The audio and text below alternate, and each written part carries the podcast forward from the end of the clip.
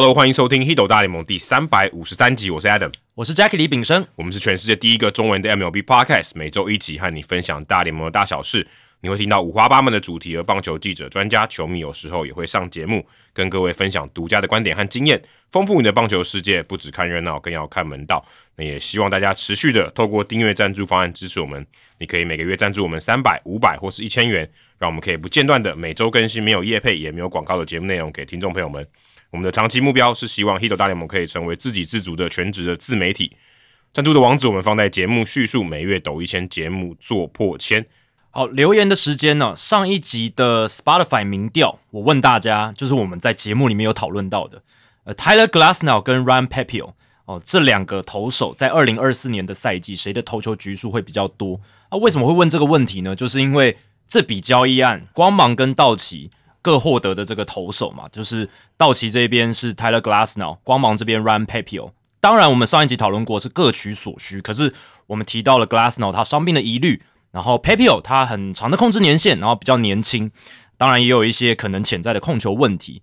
那我那个时候是觉得说，诶，也许 Pepio 有可能，或者是 Adam 也觉得 Pepio 有可能，二零二四年赛季的投球局数比道奇队花了诶算是蛮大心力换来的 Glasnow 还要多，有可能。对，结果真的也是大家跟我们想法一样，可能大家也可能听了我们以后，觉得被我们说服了，或许吧，因为这个投票结果一百二十四票里面有八十二票，大概就是三分之二都觉得会是 Ryan Papio 他的投球局数在二零二四年会比较多，然后大概就是三分之一，大概百分之三十四的人认为 Glassnow 会投球局数比较多。当然，就资历上来讲，Glassnow 一定是呃比较有经验嘛，而且。呃，他也是一个很强的投手，在场上的时候，但他的局数天花板就在那里，一百二十局，对，今年最多，其实要超过并不难的，对，一个如果你有固定在先发投手来讲，那 Pepio 的话，他又年轻，当然，而且光芒队，因为他们就是需要先发投手嘛，势必会给他很多先发的机会，没错，所以这样子的条件底下，好像就真的让 Pepio 有那么一丝机会，哎，真的。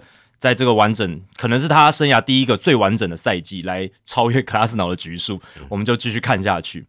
好，那另外问题的部分，我问大家，因为上一集我们跟达斯有非常深刻的讨论嘛，那我问大家说，诶，你觉得台湾棒球产业发展有什么症结点？因为我们跟达斯聊到了很多，诶，他觉得台湾棒球为什么会有可能进步上面未来会很有瓶颈？嗯，哦，他觉得没办法突破。那我们也有一些讨论。那我也问大家说，或是你觉得该做出什么样的改变来追求进步才会更有感？所以，呃，上一节问题就是问这些。那也很感谢一些听众朋友有给我们很深刻的回应哦。这是 E R I V，知道怎么念呢？不知道，或者二四二，然后 I V 是四嘛？哦，二四二四，OK。他说不应该是二，应该二吧？对啊，应该是二之类的。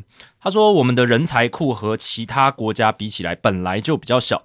我觉得最重要的是保护好我们少数的优秀选手，让基层棒球比起成绩更重视选手的生涯才是最重要的。也许可以把我们的学生棒球从一个一个杯赛改成学年为周期的联赛会比较好。同时呢，对球队给予资源补助这些方式也可能需要来做修改啊，不然为了杯赛成绩狂烧年轻投手。真的不是一个很好的现象，对啊，其实就是为了成绩啦。因为你当你为了成绩后，那些投手比较好的投手，他就会被一直强迫要出赛嘛。所以，因为教练也希望赢嘛，不希望说输嘛。所以，呃，你如果是在小学时候表现就很好，你一定会被狂烧的。因为现在就是重视成绩的时代。因为教练他怎么考核？就是就是有没有赢嘛？对，他的 KPI 就是有没有赢嘛？有没有杯赛的这些成绩？这其实是一个最大的根本问题。对，其实我觉得很多问题它的根本来源是来自于。诱因对，就是你的诱因对不对？嗯，那如果你的诱因是，哎，教练想要争取冠军，他才有比较好的这种 job security，他的工作比较保，明年还可以继续带队，对，还有薪水，还可以维持生计的话，那他势必会朝这个诱因去做，没错。但这个诱因去做的时候。他对于周边的影响是正面的还是负面，这就不一定。对，那那选手可能就会变成一个副作用。看大联盟如果要开给教练合约，都一定都是复数年的，你一年我怎么带？对，Moneyball 里面有讲嘛，电影里面有讲说，你你要给我一年合约，我要怎么带？你剩我剩一年，你要我怎么带兵？所以我觉得，对啦，确实就像 Earth 讲的，有可能诶改成周期的联赛会不会比较好？或者是说，我们改变考核教练他。表现的方式，对，但不过这个比较跟我觉得跟呃在小学的时候那些精英的选手比较有关系。嗯嗯，就这个改变的话，可能对于精英选手是比较获利的。哎，对对对对对，就是不要因为杯赛的话，短期真的要连续出赛，对或者是一场比赛用很多球你就，像有一个你的王牌投手比其他都强。如果今天今天一场比一周，今天一周里面有三场比赛，我都全部都让他上，嗯对好不好？对，这个就是比较畸形的现象。嗯，接下来是黄毛，也是常常留言的听众朋友，他说：“我觉得台湾的棒球要改变，应该从三级棒球培育学生的方式开始改变。第一点，有棒球队的学校不应该只看球队的成绩来决定教练的去留。对我们刚才讲的，对，这跟我们刚才讲的很像。第二点，教练需要改变学生球员绝对服从的训练方式，以及比赛时下过多的指令。他刮胡说：“我知道现况是成绩关乎教练的饭碗了、所以呃必须去听从教练指令。教练也会很希望球员都是照他的方式做了。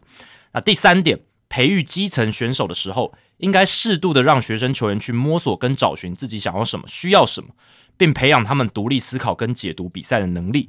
这样学生球员脱离三级棒球后，能够知道自己要如何加强自己。我觉得三还是不应该是教练的工作，应该是学校的工作，对啦，因为他去打去学校，他不是只有打球、啊没。错，嗯，那你要探索的话，其实学校才是探索的地方，球队就是就打球就好了。对。那有没有这种独立思考的能力，确实也不是应该是棒球队教练的责任。我觉得是这样，我觉得他的家庭教育或是学校老师们，因为他毕竟还是有其他的课要上啊。而且呃，这个讲起来虽然好像有点无力感，但这就是一个整体社会文化脉络的问题嘛。就是如果我们整个教育体制，或者我们家庭教育，就是不让孩子他有这种独立思考，或者是了解自己做这件事的目的性是什么，只是一味的给予指令，一味的叫他服从的话，那改变不了吧就？是说，哎、你考试要考得好，以后上大学就怎么样？对对对对，这种就是一种他给你一个其实是一个错误的期待感了、对啊，那你你很难期待一个教练，就是一个三级棒球的教练，他能改变这个。我是觉得这个太难太难。而且他以前的他以前可能教育的方式也不是这种，对所以你要他他自己都他自己可能都是没办法说服自己。没错，对啊，所以当然第三点听起来是我们理想上希望达到，对可是实际操作上，我觉得这个是有难度，但也不是说不能够慢慢的改变。我觉得还有一个最重要的就是时间哦、嗯，你如果今天你都在练球，你没有时间探索、啊，对，当然你说有时间他不一定要探索，但是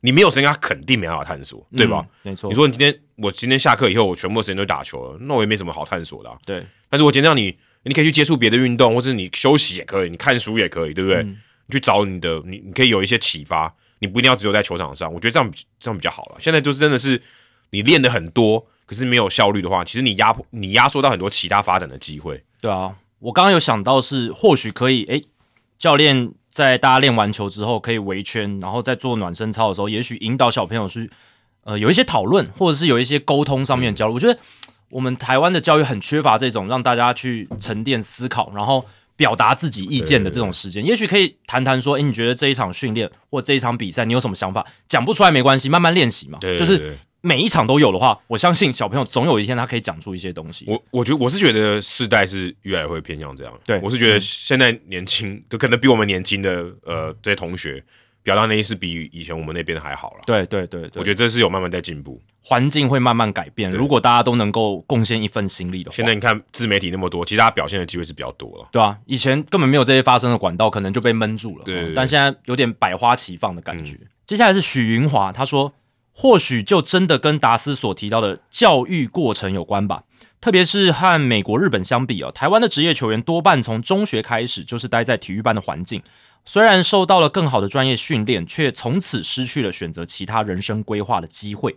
而体育班封闭的环境，让选手们在升上大学或进入职业之后，转换跑道又会更加的困难呢、自然无法将自己真正的实力完全展现。嗯，所以这个就是，我觉得这也是大家早就在讨论的事情了啦。这个讨论非常久了。然后最近我是看到 Adam 有分享，是不是？就是呃，罗志鹏哦对对对对自由时报》的记者，他有写一篇关于高中毕业球员进入职棒的。嗯其实很多诶，在很年轻的时候，二十出头岁就被战例外了。其实你仔细想想，如果你高中毕业，你就马上去工作，其实对你来讲也是也，我觉得也是很难啊。对我觉得很难，因为你的那社会规划过程太短了嘛。没错你可能等于说你进到职场，你马上就要社会化，而且他们对他们来讲，他们变等于说他们从学校的训练马上变成职业的训练。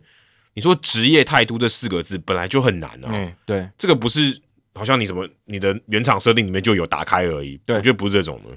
像呃，我有一位朋友就是同一师的球探吴国豪，那他呃本来也是高中毕业球员进职棒嘛。嗯那其实当然跟他聊的时候，他也觉得说，诶，其实那个时候他觉得自己也没有到非常非常的成熟。对，那不是所有高中毕业球员真的都能在职棒打出成绩，其实大部分真的就像呃志鹏哥在那篇报道里面写，大部分是诶可能就打不出来，或者是遇到什么状况被战例外，他没办法继续延续职棒生涯。可是他也才二十出头岁，他一定要转换跑道，不然他活不下去。对我觉得后面的比较重要，对啊觉，得被淘汰是正常的。嗯，那接下来他能做什么？对对不对？他有没有什么选择？还是他被迫只能做某一些事情？这其实对于可能跟人权也没有关系。对啊，对啊，对，啊你说你说就好像他就某种程度他就半他的生涯就半残了，对对，他就不能做其他选择。而且这个决定某种程度上也不可能不是他自己选择的嘛，因为他可能小时候他他也不会思考说，哎，我这时候打球，我未来还有什么选择？被他不会想那么远。被剥夺了，对，当然你会说他小时候打球，他打的快乐的时候，对，就 OK，就继续发展下去。但是我觉得我们这个教育体制，或者是我们这个社会，也要去替这些球员去思考一下。那台湾有一个很大的问题是，我们有这种精英体育班的体，体制嘛，这个也是那个诶，职棒球员工会跟法白合作，他们有探讨的议题，就是我们这个精英体育班的培养体育人才的制度，跟欧美、日本其实不太一样。不太一样。对我们的冲刺都小学就开始冲刺，对对对冲到高中那段时间大家都可能没有那么冲，但我觉得现在也不一样。现在美国、日本我觉得也很冲，你去看那个世界杯的比赛就知道，他们如果认真冲的时候，其实我们是很难赢的。就是呃，我们的整个体育人才的培育是一个倒金字塔。对对，就是我们最顶的，我们培培育了一批，然后而且我们是专项培育嘛，嗯对。但是人欧美或日本他们过去就是，当然现在也区域精英化，可是他们整体的社会脉络是，我很多人参与运动，嗯逐步的汰选掉那些不适合的人，他在竞争中自然的淘汰，对，然后最后就是很会打的，最后留下来的，那他就是顶尖的运动员。然后他也许之前没有那么冲刺，对他还是有他的天分。然后到十八岁以后进到职业，他开被开发。没错，其实看大谷就是一个很好的例子嘛。大谷在离开日本的时候，他绝对没有到他顶，嗯因为他后来进步超多嘛对，，真的，这一样的道理嘛。所以这个我觉得是一个可能跟效率跟还有时间的问题。嗯就像之前呃徐志伟教练来讲，他不是说呃有一段时间，当你到达最高峰，你可能需要多少年嘛？对，台湾的小朋友可能打两年球，他就可以拿世界冠军，嗯你，就知道他可能把他的那两年当别人的五六五六年来用，那很可怕哎、我们到顶的时候，就是真的可能是青少棒、青棒那个时候，真的真的。对。然后后来就真的就比较在走下坡。我之前听那个键盘球探讲，他说平镇或古堡可能是世界上最强的高中哎、嗯，如果你单一高中，对不对？单一高中我们可以去打甲子园，搞不好单一高中跟他们打，我们还会赢呢、嗯嗯嗯，对不对？我说，因为他们很多学校嘛，对精没有那么精英，没有那么集中嘛。对，那台湾平镇古堡几乎是就全可能一半的明星都在那里了吧？绝大多数的这种青少棒、青棒人才都集中在那边。对，而且他们可能真的技术上已经是超越大家很多了。对对对，没错没错。好，接下来在脸书贴文下面呢的 Pizza Man 哦，也是我们忠实的听众，他有留言，他说达斯在节目中提到的独立思考，我觉得是真的呃很重要的关键啊。过去我访问过一些曾经在高中阶段旅日的台湾球员，其实我们会觉得日式训练好像很古板、很制式哦，就是什么学长学弟制啊那些，但其实日本高中的训练其实非常自主哦，他们有一个固定的训练流程，但他们会把很多的时间留给选手，让选手自主去加强不足的地方。日本教练不会特别告诉你那个自主的时间你要怎么练，要做什么，但你不会不懂的话，你就是要去问，很大一部分要靠自己去探索怎么做。这其实就是在训练球员独立思考、自主训练的过程啊。相反，在台湾可能在国高中阶段都是教练说一做一，然后但这当然不一定代表所有学校了，但可能普遍是这样。照着教练给的菜单走，这样确实是能够在这个阶段训练出很优秀的球员。但是到了大学职棒就成棒之后，诶，你的训练时间自由了，选手们却发现没有人告诉他们该做什么，让他们不知所措。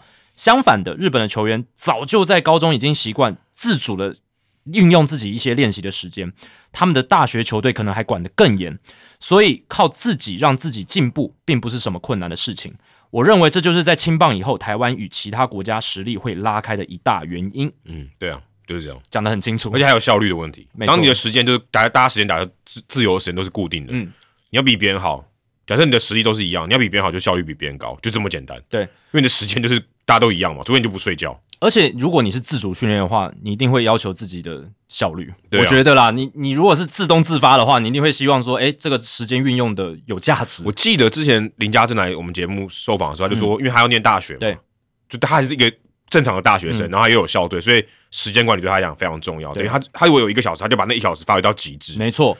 那反过来讲，如果是诶你被要求做一个菜单，或者是做一些诶其实并不是你自主要做的事情，那你可能就会拖延，或者是很没有效率的去做那件事。这个经验我相信大家应该都有。我就没有认真做。对啊，对啊，因为那不是你自己想要去做，你可能也不知道那个目的是什么，你就会觉得好烦哦。但是我又是被逼着，我有这个义务要去做，那当然那个效果，我觉得是。我觉得是有差距的。另外，我想再提一个，刚刚有提到被淘汰嘛？嗯，其实大家如果听人物我来讲，常常我们讲到那种就产业周边的人员，对，我们常常讲到说他高中以前都有打球，大学以前有打球，其实非常非常重要。台湾就太缺少这个了。嗯，你像其实我们两个，我们都不能算是科班的嘛，可是绝对不是。但是如果我们今天是科班上来，然后我们被淘汰了，也许我们来做这个 podcast 可能会更有其他的说服力。对对，没错。但这样的人才库如果多了，才我觉得就会才会好。甚至如果你是今天是企业老板，或者你有点闲钱。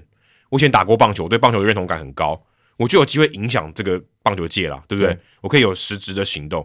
台湾这样的人太少了，对啊，台湾真的会去赞助那些呃，可能棒球赛事的人，他可能真的是喜欢棒球，他不见真的有打过，嗯，可是有打过的他可能更喜欢嘛，对，更有更有认同感。对，我觉得这个才是最重要的，因为这个才会让整个产业越来越大，对你才会有投入的资源才会越来越多。而且呃，有打过一些科班棒球，或者有涉入过球队的，他可能就会诶有一些。感情的连接，有一些认识的人，对，那他要回馈的话，其实是相比我们来讲更容易嘛，对，是是是，因为我们跟我们台湾基层棒球其实真的没有什么牵连，对，我们都是要靠后来我们开始做媒体之后，哎，才有机会稍微去认识一下，对吧？就连我最喜欢的节目《Effectively Wild》的主持人 Ben Limber，他其实也都打球，哎，对啊，他也是打到高中才放弃。美国这样很就很正常，很普遍，而且他参与的本来就门槛就低嘛，对对。你说今天你真的要打的很好才能打校队嘛？也没有，因为大家其实也没那么好。那真的那种会打到直棒的，就是可能是那个地区最好那一个球员。对对对对对，对其他人都就完全不会有直棒的机会。那在台湾的话，你看，如果是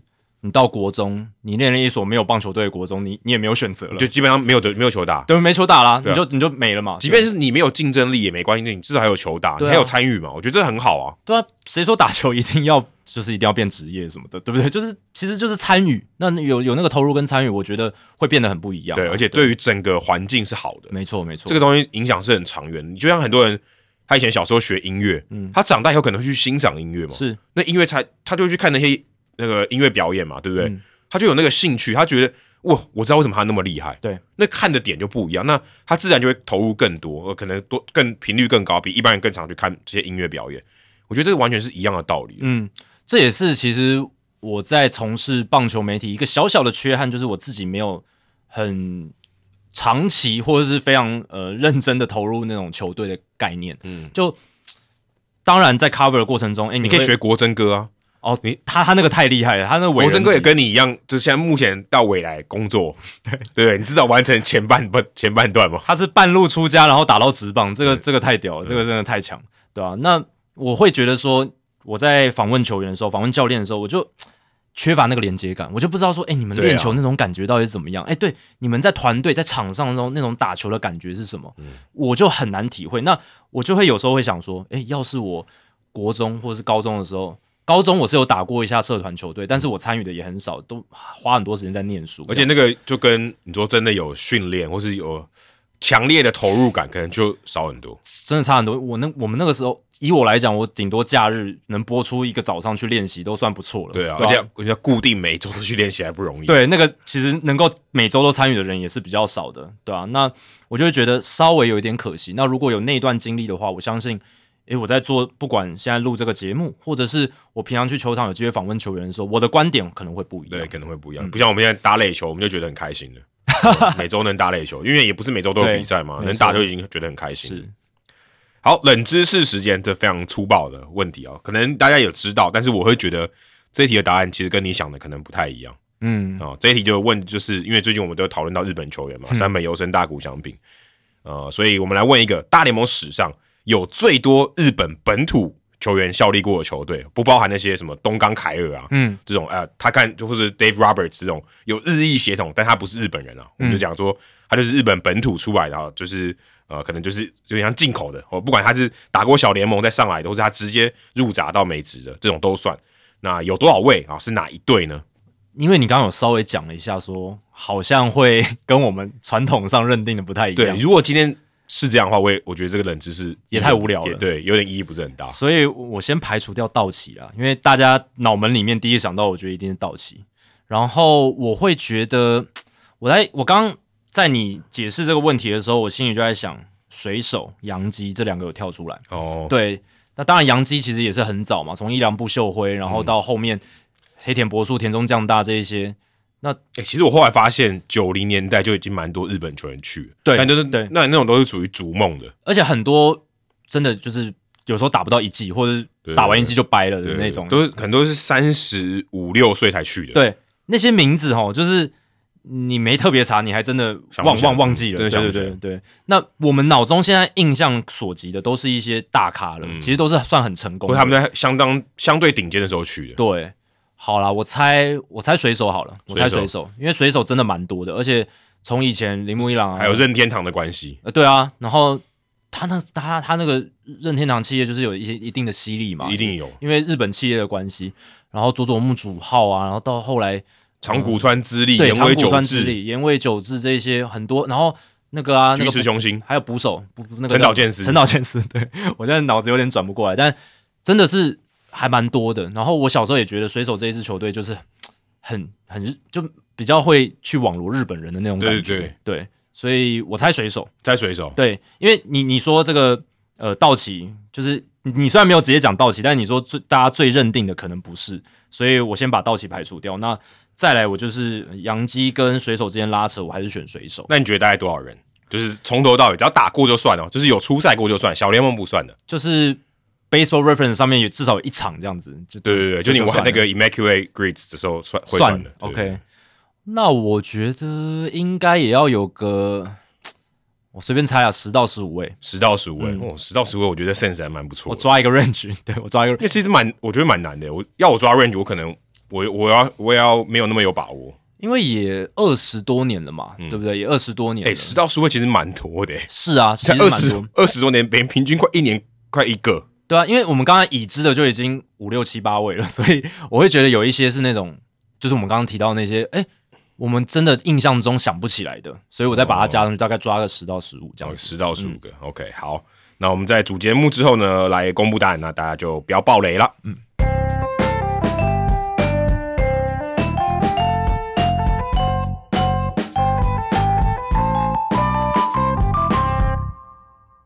好，那这个礼拜呢，哦，这个配合的相当好，因为在达斯访问之前呢，哦，山本由生乖乖的没有签约，没错，达斯访问完以后，山本由生刚好我们这一集就可以来讨论，而且啊也不意外啦，就去了道奇队。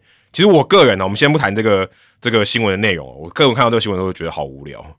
呃，确实啊，就是其实你看，我们上一集在聊到有聊到三本的时候，我们就说道奇会是一个可能的选项，对对，然后果果不其然，你也可以说真的算是在预料之内了，因为呃，第一个道奇日本球员的渊源多，然后他们今年又在砸钱，然后大谷又加入，而且大谷后来也扮演那个 recruiter 嘛，他有去招揽三本，招向他招手，抱团的那个招手那个人、啊，对，所以总结下来就是觉得，哎，最后加入道奇好像就是大家可以看见的事情。对，那三本有多厉害呢？我们今这一集就不讨论了，因为我们三百四十九集数据单元已经讨论过三本有多厉害，太详细了，而且那个其实我觉得也是美国他们呃以他们的角度来看三本的时候，他们是看这个的。没错，那其他东西呢，他可能评估相对比较困难，那就是有可能要点运气，嗯那可能就是风险所在。但是我们已知道它有多强啊，可以展现出来用数据表现的，那大家可以回去听三百四十九集。那三名游生二十五岁啊，最终选择加入洛杉矶道奇队，签了一张十二年三亿两千五百万的合约，而且没有延迟付款，跟大谷那张不一样。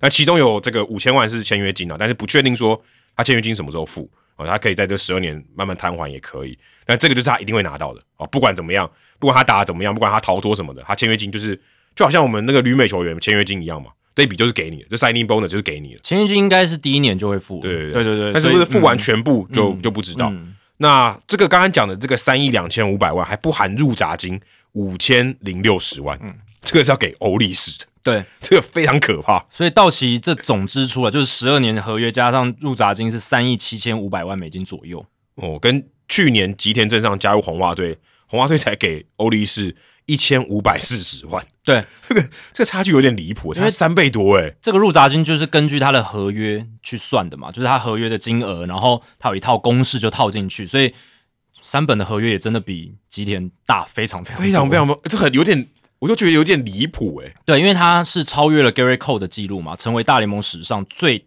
就是总值最高的投手合约，就差那一百万。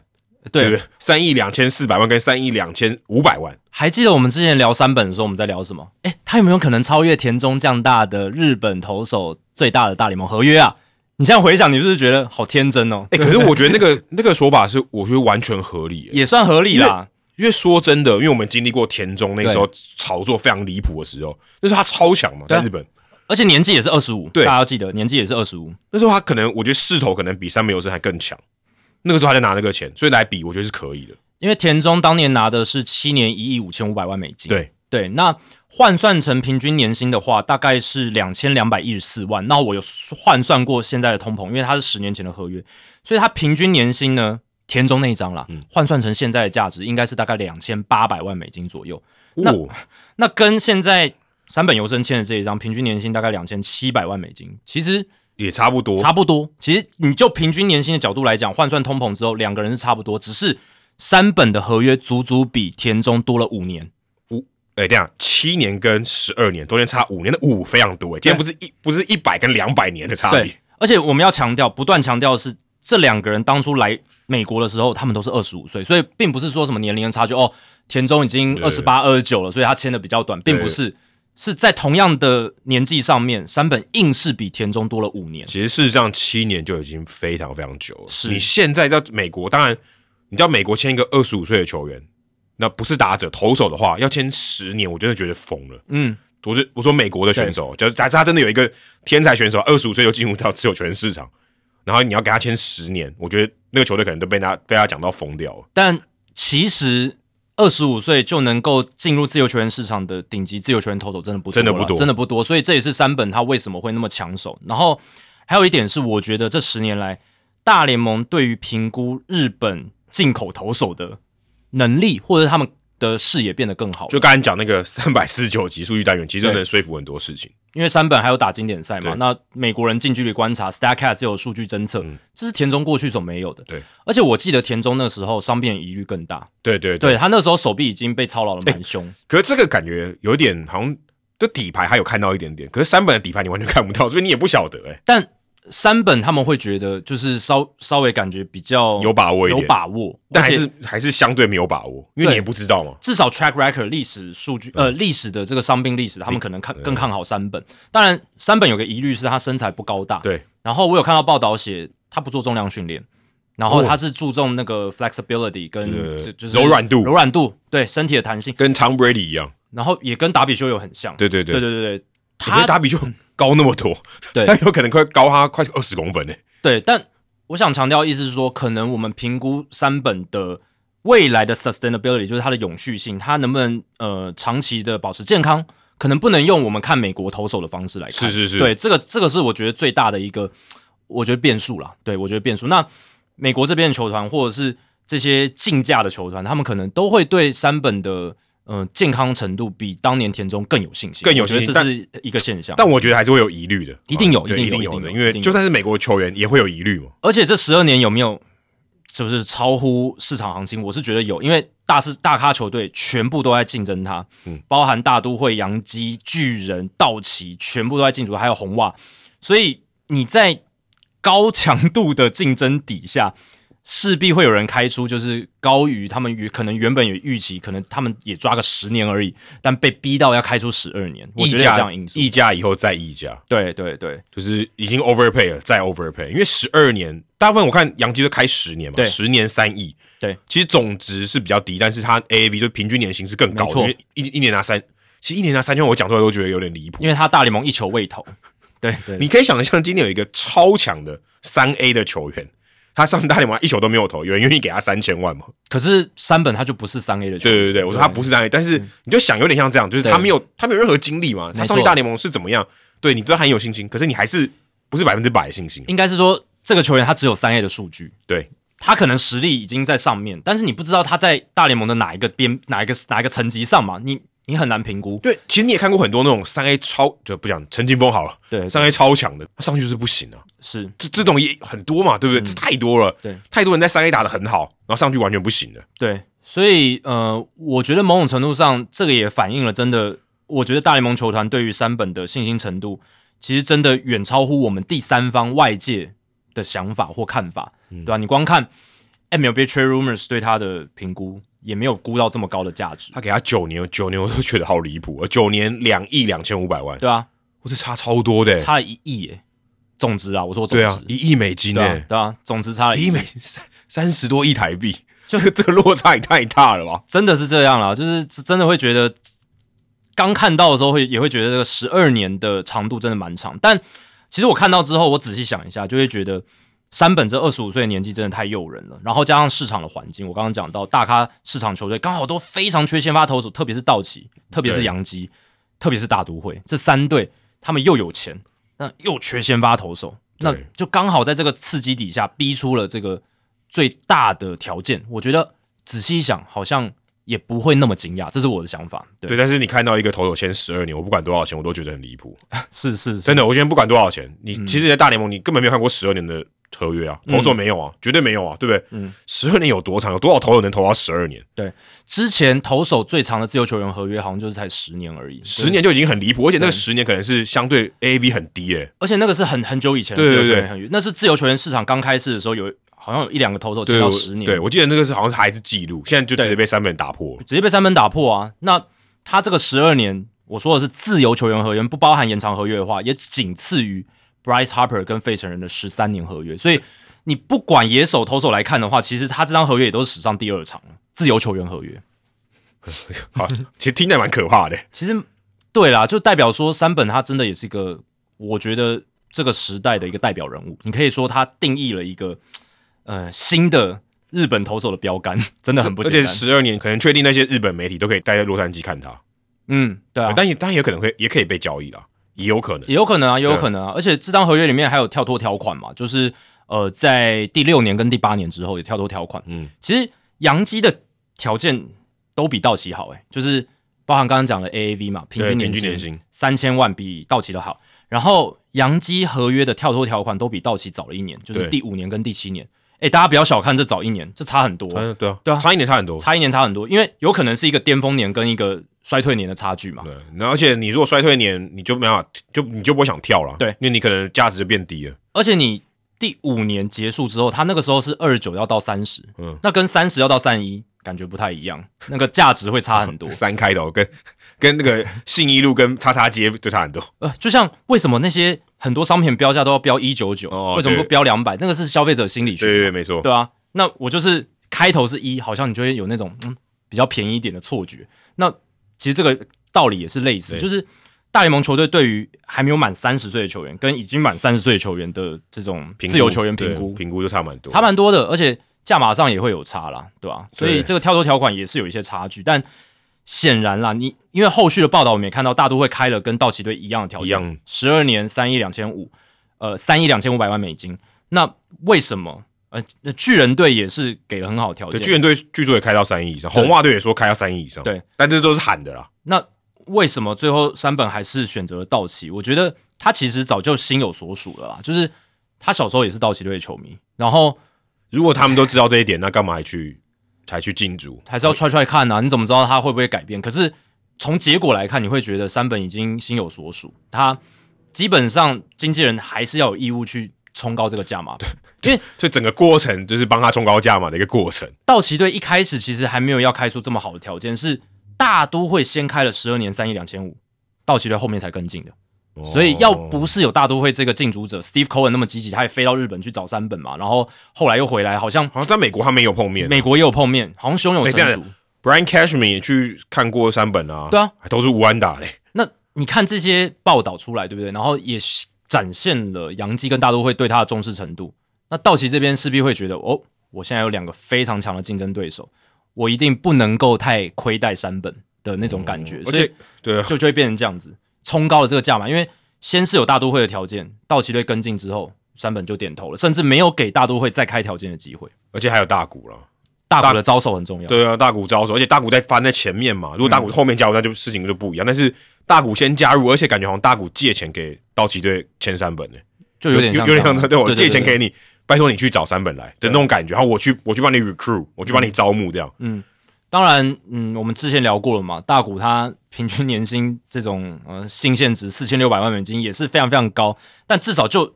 今年的现金流来讲，他是给了道奇一些余裕嘛？对，没错，不然你真的付七千万，他也是很可怕的，会很吃紧啊，会很吃紧。而且我们讲了嘛，还有入闸金啊，对，那这个五千零六十万美金，其实他是要在一年半以内全部付完的，而且在签约之后十四天就要先付一半，两千多万美金。我天哪！对啊。就是哇，那欧力是赚翻了！这是有规定的啦，就是那个大联盟跟日职的这个入闸制度的规则里面有规范。哎，如果台湾真的也可以，假设有一天，但是有点做梦啊，就是我们也真的可以出一个直接上到大联盟这种投手，嗯，那球队不就赚翻了吗？对啊，整个爆翻呢！不是有媒体报道吗？就是那个入闸金五千零六十万美金，已经超过欧力士的团队薪资好几倍了嘛？对啊，就是超出了他们这个团队薪资。等于说我把三本卖了。可以养我的球队，嗯，对啊，好可怕，这种想法好可怕哦。所以你看，现在那个佐佐木朗希近期不是有喊话说他想要挑战美职，又又出来喊话，那大家就说，诶，罗德不是早就说不会放人了吗？为什么还要这样子？但其实我觉得那是一种心理战，就是他想要跟罗德打一个心理战，他希望透过这样子的喊话激起一些舆论的反应，对，然后让罗德明年也去考虑。而且罗德看到这个钱，他也会觉得。呃，我多留你一年，我会不会少拿很多？有可能，对不对？有可能啊，对啊。万一受伤的话，对啊，我会少拿很多，因为你假设你总归都是要去好了，嗯，我在我我需要那些钱，跟我需要你看哪一个比较多嘛？对对，如果我需要那个钱比较多，哎，我还可以再找其他的佐佐木朗希，哎，我还有机会嘛？对不对？我那钱多少？好可怕！对，但五千多万美金，哎。要有佐佐木朗希下一个二点零版，好像也很困难啦。对，这也是一个一个世代可能只会见到一两个的球星。因为我是觉得佐佐木朗希，如果你看 per inning，就是呃平均局数的压制力的话，我觉得他球威就是比三本更猛，速度更快，速度更快嘛，对啊？那好像也更瘦诶。对，他也更，可他身材更好，更好一些，他身材更好。对，然后他，我是觉得他的那个球的吸力度也是真的非常非常强。那佐佐木朗希他。我觉得没办以如果以就是就算是明年的话，他也没办法拿到嗯三本这么这么肥的合约。我不一定哦，就要看他投的怎么。他如果今年投，就是接下来这一年投的很好嘞，因为他伤病一率我觉得很大的扣分啊，这是一个很大很大的减分。因为三本我觉得价值冲那么高，跟他的健康程度这几年的发展有非常大的关系，尤其特别是十二年啊，十二年反映了大家对他健康的信心。对，那对啊，对罗德来讲，他就是要评估说，哎。当然，主导权还在他手上，他可以控制到不到底要不要放人。那我留住佐佐木朗希，我也可以卖票嘛，我也可以有非常好的这个影响力，可以卖到那么多吗？对，那跟一次基本上一年半就会得到就是几千万美金的入闸金，怎么样来做评估？怎么样来做取舍？这就是罗德他们的考验。而且日币还贬了，所以其实拿这个还比较，我觉得拿美金比较划算吧。哦，应该蛮赚的哦。对啊，如果真的以这种投资的感觉，当然你有很多人感情因素啊，那我觉得投资的感觉。这样子对于日职球团应该讲是很好的发展的，对啊？就真的是有金援到啊，是啊。可是你要对球迷有交代嘛？对对。那如果球迷他们是给予祝福跟成全，他们也希望佐佐木朗希到美国发展，那也许诶罗德就可以顺应的这个舆论的方式，然后去找到一个最好的 say bye bye 的时刻。对，但如果我是不知道日本那边的球迷的心态会是什么啦，对啊。那如果罗德的球迷，不想要放手，他们还是希望看到佐佐木朗希在他们心爱的球队投球，对不对？那我就不知道罗德的高层他们会怎么样去思考这件事情。真的吗？球迷都不会想要祝福他去挑战更高的舞台吗？如果我是会啊，如果我是罗德球迷，其实我蛮而且你还看得到他，你又不是对不对？又从此看不到他，但不是在日本嘛？然后不是穿着罗德球衣现场看的，对啊，对啊，对啊，那个感觉还是不一样。我相信有些球迷还是可能会想要自己最爱的球员在自己的队上吧。当然，有些球员。呃，当然有些球迷，我的话啦，如果我是球迷的话，我就觉得，OK，你到哪边，我其实都还是可以关注你，而且我还是祝福你这样子。而且现在如果想要关心三本的这些球迷，你同时也可以关心大股，因为同一队。嗯，其实现在道奇就变成 own，他拥有了日本的市场，你可以这样讲，主宰拥有了日本。可能台湾也算，但台湾可能太小了。亚洲棒球其实都被他 own 了吧？对，就都被他。韩国教室可能多一点点哦。对啦，对对对对，没错。可是你不。你不觉得 大谷跟三本影响力其实真的渗透到了亚洲各个角落，就是打棒球的地方。而且你光想哦，今天假设就未来或艾尔达，就五天播两天到期，就已经很可很可怕了。应该都会是到期。对，而且因为大因为大谷又有打嘛，所以就可能每一场都播，一百六十场都播。对啊，甚至我是不知道，如果他们去东岸，然后是下午场的比赛，是台湾凌晨的话，一点会不会播？会不会播啊？搞不好也有机会哦。如果我觉得以现 以现在的这个态势来讲，应该会播吧？可能不会 live，但是如果是他们两个有投，大谷有投，或是三本有投，因为就算是这样，我觉得用。D Live 的做法可能收视率还会比较好，就是没有拉到早上播。对啊，你可以 Live 加 D Live，反正那段时间也没人看。哦，但是就是人力调配就有问题。哦，对对，因为我觉得这个难处，大家可能都想的很简单，就是哎，你半夜就直播啊，你你做体育台为什么？但是大家要想啊，你你要出这个班的话，不是只有主播球评对，其他也要也要上班的。对啊，其他人什么导播、副控、什么执行这些，全部都要上班。那半夜的话有特别的一些规定嘛，然后就会让人力调配有一些问题，对啊，所以就搞到最后，为什么我们常常就是做 D Live，就算是诶，比如说张玉成出赛在半夜什么的，但最后还是做做成 D Live，第一个收视率，第二个就是人力调配。但我是觉得到季后赛的话，如果道奇队打进季后赛，应该就是不管。什么？他应该也会被安排在好的时段，不可能在一定会，因为而且他是西岸球队，他都会安排在 prime time。对，所以这应该不是问题。但是如果是例行赛的话，我觉得可能就会用 D line 方式来做。对啊，但每一场都会播，应该会，应该会，对啊，因为大谷每天都会出赛嘛，基本上啊，指定打。但有可能有变数会发生，就他们两个都挂，都受伤啊。这这当然也是有可能。这这几率，我们没有要凑谁，就是。但是我说这个几率是有可能会发生，就绝对有的，绝对有的。这个改播，然后改播教师，改播大比修有。呃，也有可能，有可能啊，还有杨基啊，还有有收头，有收头，还有 Aaron Judge，对，啊，所以你看，说到杨基，他们就没有抢到人嘛，所以接下来杨基跟大都会抢这个其他的先发投手，应该会比较积极。大都会可能不一定，因为 Steve Cohen 有说嘛，他说，诶，抢不到三本的话，那我们接下来花钱不会说什么不理性消费啦，就是他们还是会审慎评估。他们有觉得后悔，是不他们不开多开一点，对不对？我其就像我刚刚讲的，大都会先开了之后。呃，山本的团队给了道奇追加的机会，所以昨天只要 match 我就去了，match 就去了，就是大家都会有点是被晾在那边了，有有点像这样子的感觉，因为所以这这也是为什么我讲山本有点心有所属，因为道奇开 match match 之后他就觉得 OK 了就可以了，嗯，那他没有好像这当然细节我们可能不是那么清楚，但是。就我看到的报道，好像是大都会那边就好像没有机会再再追加或者什么，也不知道有没有派出千鹤黄大哦，或者他们可能交情就没那么好。然后大谷跟山本交情比较好，大谷招手跟千鹤交招手，还是大谷胜吧？我觉得啊，如果是我的话，影以影响力来讲还是啊，对啊，千鹤黄大你在日本很少看到他广告，大谷到处都是，而且大谷好会做人哦，他得到了这个十七号背号，从 Joe Kelly 手上拿到，直接送给人家老婆一个一台 Porsche 保时捷。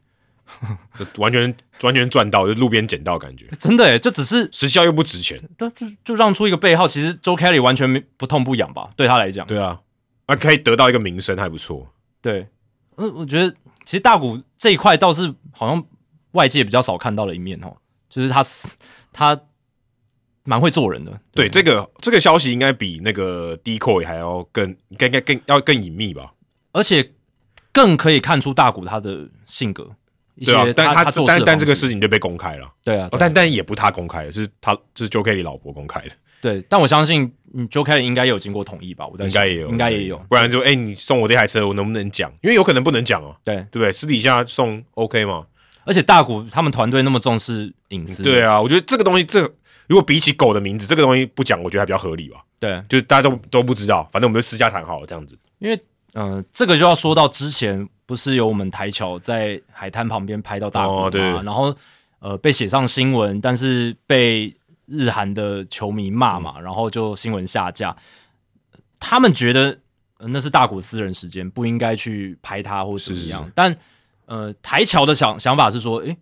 他在一个公众的，而且他有所有人都看得到，而且旁边的人都跟大家挥手。对对对对对对。所以其实某种程度上，他就是在他就在路上跟大家就是公开的这样子。他好像没有也也没有说他要刻意的我要我要隐蔽起来，也没有，而且也不是到人家家里去拍啊。我觉得这个也很重要。对对对，他就像是一个你所处那个环境里面的一部分这样子。他就是一个路人。对对对对对对吧？但你也可以看得出，就是其实不只是呃大谷他本人，他周遭的人也很重视他的隐私，对啊，我或他的信徒对对对对对对对，所以我相信 Joe Kelly 这个事情应该有经过他们同意啦。哦应该有啊对我觉得应该有，对吧、但我觉得能一窥，诶，大谷他其实私底下做事的一些方式，我觉得也蛮好的。应该要这样吧？嗯对不对？但 c h e r b o 那是有点过了，嗯，就是他他太 expose，但是大谷我觉得多一点这个比较好。对，我是认真觉得这个事情也比较容易让可能没有那么关注棒球的人知道大谷有些新闻可以聊嘛。嗯，而且这个东西大家很有感嘛。没错，哇，我都很值钱嘛，大家都知道保时捷嘛，对不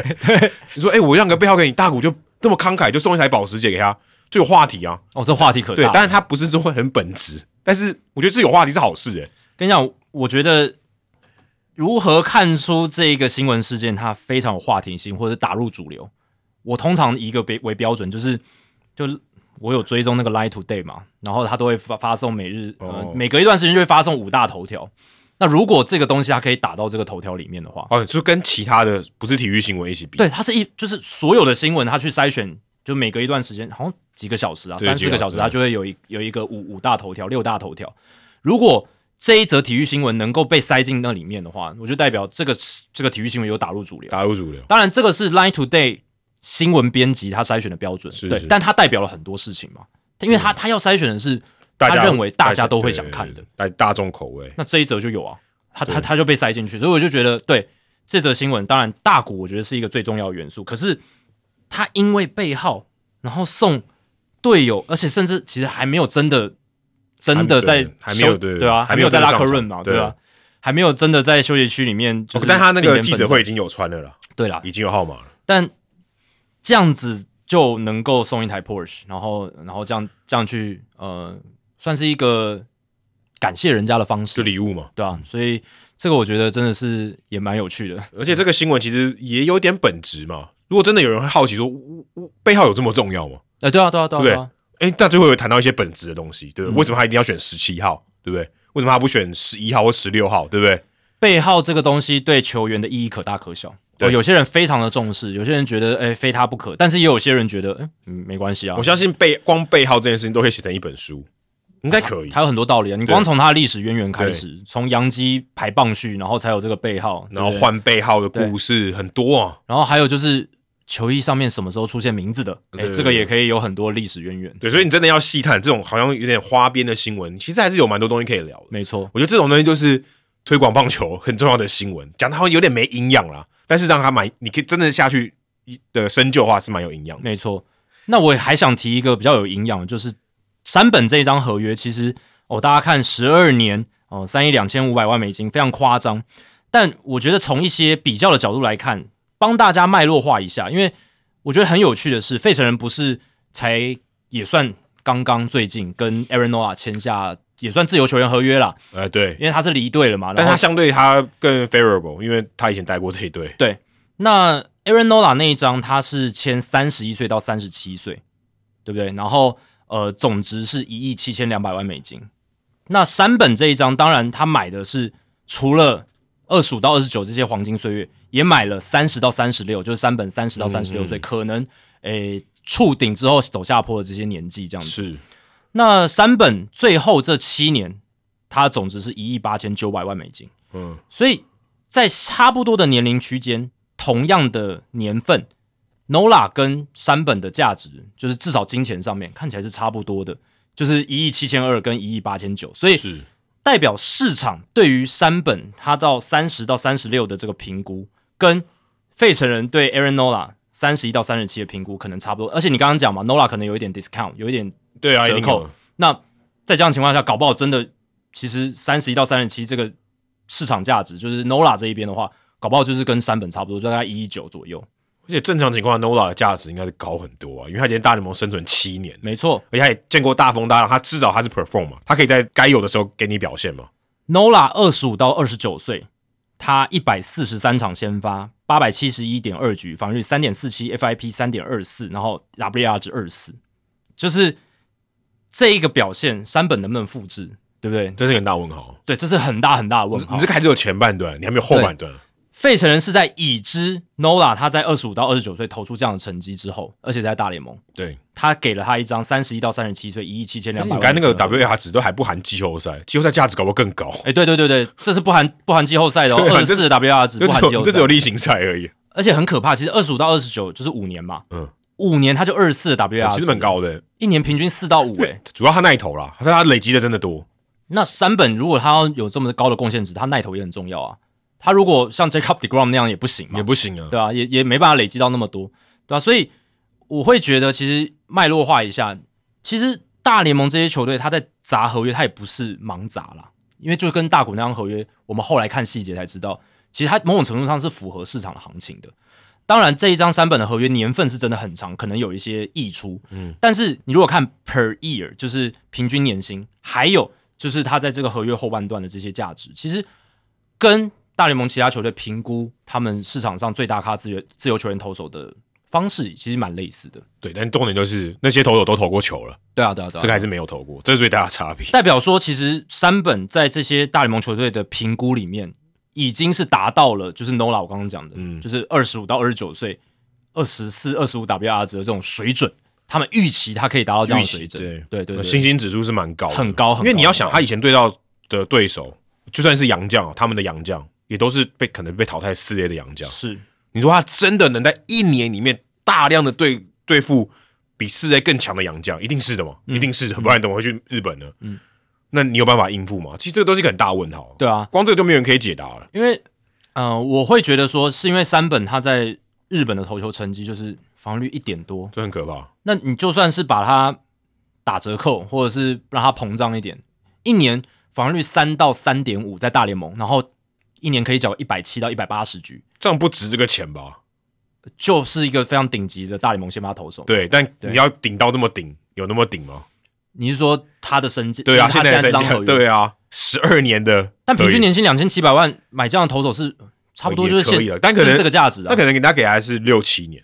如果在大联盟里面，但有点不太一样，因为大联盟没有这种二十五岁的自由球员。没错，又是年纪的因素会卡进来。但如果我们这样仔细去想的话，如果三本真的就是在大联盟是一个。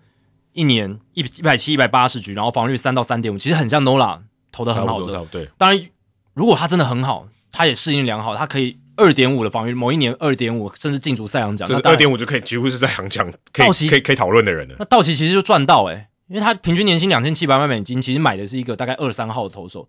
如果你赚到的是一个顶级王牌的身手，然后年份又很长，就是道奇队最理想。嗯，那其实道奇队合理评估可能就是他能够投的长。应该说，十二年里面有个七八年他是健康的，其实就已经我觉得他们已经很够了。然后再来就是他能够投出大概二三号等级的这种，我是说水准数据的水准的话，其实道奇都很赚，道道奇都很赚。如果以他们角度来讲的话，对，那如果三本真的还能够拿个一两座赛扬奖，那是大赚，那是真的这个超乎预期，标准蛮高的。对，那个就是高标，那个可能 PR 九十五的预期，九十到九十五预期之类的。对对。赛扬奖是，我是这个觉得标准，这标准真的蛮高，很难啦。而且而且我觉得道奇队签他，这个就是我们之前有聊过，他的 margin 真的蛮差的。嗯，因为你已经有大股了，你已经吸引够多日本人了。嗯，你现在再找一个三这个三本来，其实好像这个，但战力上绝对是很大很大的帮助。可是外溢的效应感觉差很多。哦外溢效应是有，如果就今天洋基队拿到三本，哇，那差很多。对，就是你讲边际效益，因为洋基目前没有日本选手。嗯，那他加入一个三本的话，他拓展日本市场。还有他的个人效应、外溢效应是更大，曝光度，杨基的曝光度会更高了。对，但是他来到道奇，就是真的像你讲的，因为已经有大股，大股已经把外溢效应冲到顶了。那你加一个三本，好像锦上添花，那个外溢效应比较比较小。真，而且说真的，以现在来看，三本远远不如大股了。如果真的以知名度来讲，啊，当然这是当然的，特别是在美国。对一般人，你跟他讲大股，他会认识；但你一般人，你跟他讲三本，他说哈是谁？对啊，就我是说非棒球迷啊。对对对。因为非棒球迷其实都认识大谷了，现在现在台湾的这个情况是这样，你肯对啊，真的真的是这样啦，对啊，就是连因为一般新闻台平常都在报了，甚至是很前面几则新闻都会报的这种，你可能大股跟二刀流这关键字他都知道，哎，真的，只是说他打的怎么样，或是二刀流是拿二刀，他可能不知道。那我想道奇他们其实不着眼外溢效应了，签三本这件事情已经没有了，他们就因为外溢效应，他们在大股身上已经得到了，而且已经可能点到满了。对，那他们着眼的就是先发轮值。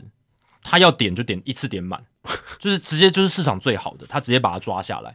因为我们上礼拜也分析了嘛，或之前讨论大股合约的时候也分析了，道奇队他们还有薪资空间呢。嗯，就是他签了大股之后，对，已经要过第一条的奢侈税线了。So what？他们曾经是最高的这个奢侈税的缴纳者，嗯，破纪录的，已经没有再在乎了，已经没有再在乎了。他们就是要拼了，然后他们就是要血耻。我觉得血耻也是一个很大的因素，因为今年在季后赛他们跌得多惨，嗯。而且就是先发投手嘛，嗯，其实就是先发投手，我其实是被响尾蛇完全是下四课上四了。你撇开先发投手的话，道奇方方面面都屌胜响尾蛇，对啊，差很多，差很多嘛。那真的就是输在 输在先发投手，是被很少啊，其实蛮难看的，很难看啊。两两队差了那么多胜，一个是百胜球队，一个是八十四胜勉强吊车尾挤进去的。那你看道奇队这个休赛季的操作，他就是要血池，为什么？你看。Lance Lynn 他也没有给他什么合格报价，没有跟他续约，就走了，就走了。对，然后呃 c l a y n e r 科长目前还没签回来，但当然他不太一样，他是有情分的。那现在就是他们要把先发投手这一块真的是彻底的大扭转，所以他们找来了交易市场上面最炙手可热的 Tyler Glass 嗯，那 Dylan Cease 呢？搞不好也有，搞不好也有机会嘛？搞不好他们现在 Dylan Cease 被交易过来，我现在已经觉得就已经无感了，已经不是新闻了。对，就 OK 哦，到期嘛，你你要你要再玩是不是？你就继续玩，继续给你玩这样子。那自由球员市场上最大咖，他们也把它网罗进来，就感觉是两咖，对，就感觉是符合他们的逻辑在做。那你会觉得说，哇，这邪恶帝国，那西边的邪恶帝国什么的。但你也必须说，如果你是你想，你如果是道奇队的话，你也会这样做，因为你就是有这个资源嘛。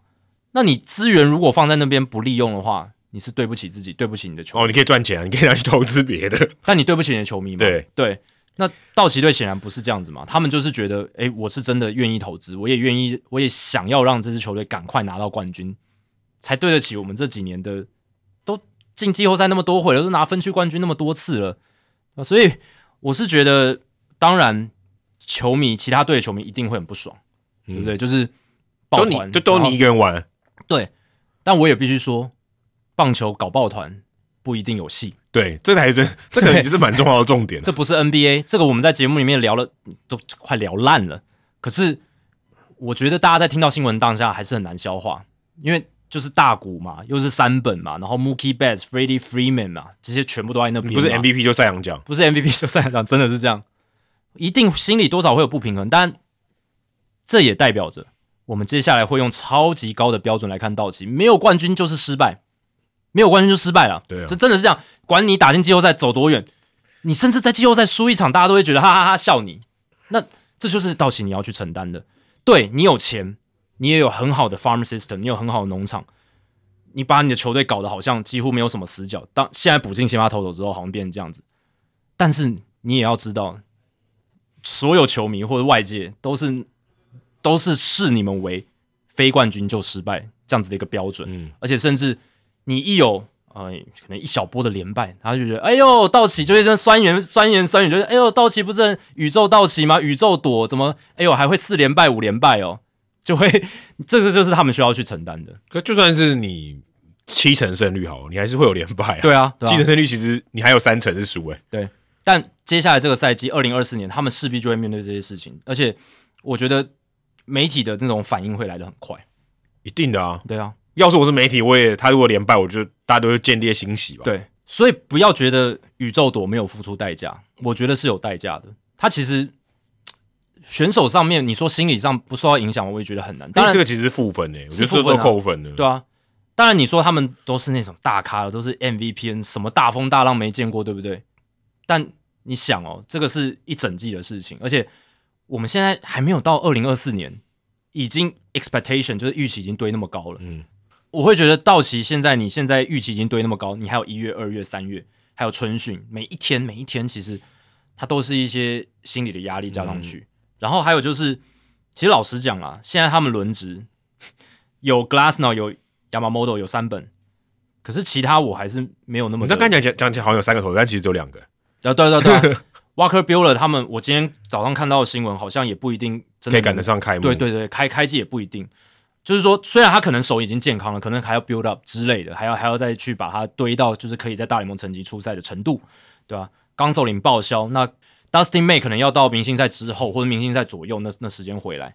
那 Bobby Miller、MSN 这两个我觉得是最大的变数。嗯，对。然后深度选项，嗯，Ryan Yarbrough、Gavin Kershaw 都不管了，对不对？Kershaw 他还没签就不算，就算签回来，他也是下半季才能出赛，是下半季限定投。对啊，搞不好还要先先慢慢从后援开始丢之类，我不知道，对啊，但我觉得 Kershaw 你要把它放在二零二四年道奇队季后赛蓝图。我觉得有点困难啊，除了名气以外，我觉得有点困难。就实力上来讲的话，对，就是可能也挤不掉现在下面上面那五个人，有可能哦，就看他们的表现是什么，对吧？所以你很难说道奇队现在就会打住哦，就是在先发投这一块，我我现在已经哇，没有什么东西吓得了我了。这个是，当然，我觉得如果你真的都有什么 Corbin Burns，好，你说要拼这一年，你也拼，对不对？嗯，因为 Corbin Burns 已经表态说。他不想签延长合约，对，就是呃，明年球季打完，他一定要进入到这个球员市场。那你搞不好到期，我我来冲一个一年行情也有机会，把他换过来，然后延长约下去。对，延长合约可能就是他到进到这自由球员市场之前，可能跟他谈这样。对啊，因为换换队的话，也许就不一样了。也许因为他现在 Burns 感觉就跟酿酒人有点关系搞坏了嘛，对，稍微有一点没有那么好了嘛，对吧？所以不排除了，我就觉得，嗯，到期。你真的没有办法说他们一定会怎么样了，因为真的啦，休赛季开始的时候，我还真的呃没有想到说大股加三本，但是随着那个休赛季的新闻不断的露出啦，然后不断的一些讨论啊，你就会觉得好像越来越合理了。嗯，就像我们之前觉得三本哇签个两亿已经，我们那时候不是还在说，诶有没有在可能到两亿，有没有可能超越田中将大的总值，然后结果。后来就觉得两亿感觉是基本盘了，诶，甚至有可能冲三亿哦。现在超过三亿还蛮多的。对，然后结果最后还真的是三亿两千五，哎，十二年，对吧？所以这个在目前我们看到的大联盟的市场环境里面，还有呃各队的进组，然后再加上我觉得这几年真的对于应该说新的这张劳资协议，对于劳方真的是感觉蛮多利多的，对啊，所以真的。改变还蛮大的，改变还蛮大。但是另外一个松井玉树加入教士队，五年两千八百万，他差不多总值差不多等于那个山本游生一年诶。嗯，对，五年那当然不一样，因为他是牛棚投手，而且他在这个第三年和第四年结束之后有逃脱的权利。那过往他在这个东北乐天金鹫队嘛，其实还蛮有名的一名投手，也也都是国家队的常客。那其实我看到这个消息的时候。好像一开始是达比球有先披露的，嗯，就他可能已经知道，嗯，所以感觉上像你刚才讲的说，呃，大谷加入以后，三本更想要加入道奇队，或者可能有一些关系，那感觉上教师队也因为有达比球有，所以更容易招揽到松井玉树。对啊，因为这是一定的啦，就是达比球有他本来就非常的有这样的吸引力嘛。当然，我们以前也聊过说日本球员会不会一山不容二虎，但达比修友，我看起来没有这样的问题啦。他也感觉比较没有受到日式文化的影响，或者比较少一点。他思维也很美式啊，对，必须这样讲。他的整个行为气质也都是很美美国的感觉。对对对对。那松井玉树他加入教室，其实很主要就是补牛棚啦，因为 Judge Hader 离队了嘛。然后还不见得啊，搞不好还回来啊。我觉得不会啦，不会回来，不可能。尤其签了松井玉树之后，就更不可能，更不可能。而且教室就是要缩减团队薪资啊。对啊，那还签干嘛？因为。啊，但是他很划算呢。呃，是你如果是要签 Judge Hader 的话，诶，搞不好就是年薪要非常高嘛。但是他也不会，他也跟 Hader 的等级不同啊，对不对？当然不同，所以就是因为不同，他价码比较低。五年两千八就是非常 affordable，非非常可以负担，算很便宜啊。对啊，然后第三、第四年还有这个跳脱条款嘛，对啊，所以其实给彼此一个空间。对，那因为呃，你平均年薪五百六十万，其实是比。MLB Trade Rumors 的预测来的低的，MLB Trade Rumors 是预测两年一千六，虽然年数比较少，但是他们是八百万蛮多，八百万。对，他们可能会觉得就是后援投手的话，可能大联盟球队不想要签那么长。对对对，这是没错，没错。可是我说年薪有平均年薪有蛮多的，也蛮多的，因为他们是觉得松井玉树他的球威是真的蛮强，而且常年在日本职棒的那个三振率 K 九值都在十一十二以上，而且特别是最近三年他投的非常好，防御率。都不超过二嘛，然后 K 九值也都是至少十一起跳。重点是，我觉得最大最大的关键还是他的保送率下降了。嗯，因为松井玉树他从生涯一开始的问题就是控球，嗯，一路其实他生涯初期还有先发嘛，可是保送真的非常多，BB 九都是四五，因为球速太快了，他自己控控不控不太住了。对他就是那种有点自己都不知道投到哪里，然后打者也很难打的这种投手。他到后来他逐渐的去修正这个问题，特别是最近三年，他从二零二一年的 BB 九四点四，去年三点三，二零二三年才二，嗯，这很低啊，二这个数字是他生涯应该算最好的，嗯，对吧、所以我是觉得这是一个，我觉得各大球团、大联盟球团，诶，看到他想要挑战美职，然后看到他这样的进步，就会有比较大的一个信心来签他。五年也也不短了，五年其实也不短了，嗯嗯，嗯，那也算是陪这个达比修友啊，哦，对，对也算搞不好，搞不好对他们两个来讲，哎、松井玉树因为有前辈的关系，可能在他适应上面也会比较好。签下松井玉树之后，目前教士队的奢侈税团队薪资是大概两亿一。那我们之前有聊过嘛？他们不是说今年他们希望团队薪资压在两亿左右？对，那如果只看就是呃，就是不看奢侈税团队薪资的话，单看他们二零二四年的预测薪资，其实才一亿五千七而已。哦，这么低哦，对，其实他们压的蛮低的，他们已经压，哦因为交易掉 Soto 之后，真的清掉很大一笔钱。嗯对，对啊，所以虽然奢侈税这边的计入的薪资是比较高一些，但是就明年他们的现金流来讲的话，嗯，还是可以的，还是可以再补强的哦。嗯而且我们之前聊过嘛，他们其实野手的底子算好。是是很强的，那也算很强啊。那先发投手这一块当然是一个呃，目前算是一个洞啊，因为他们一次损失了非常多的投手。但是你看，在 Soto 的那笔交易有 Michael King 跟 Randy Vasquez 加进来，那现在就是看他们要怎么样来补。我觉得一到两个值得信赖的先发投手，嗯他们其实二零二四年就还是会很有竞争力。哦，可是你要拿分区冠军，基本上不可能 的。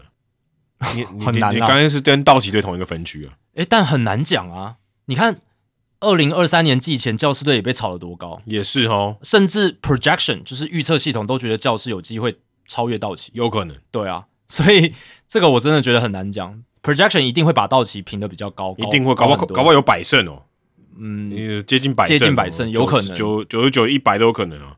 但是真的会那样子走吗？对不对？然后、嗯万一山本跟 Glassno 都受伤，哦，我们没有要诅咒，但是我们只是讲一个情境，嗯，对，那对道奇的影响就会很大，因为他们先发投的深度还是没有很好。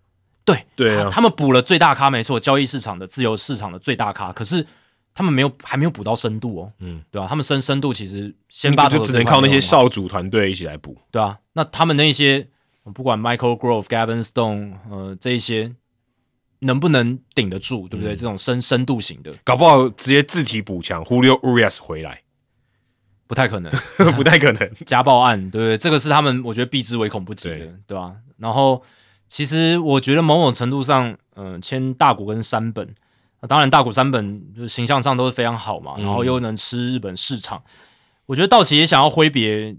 就是 Urias 跟 Trevor Bauer 那一点嗯对，有一点这个意味，因为他们两个真的走，他们两个离开球队，真的对战力非常大的影响。影响很大啊。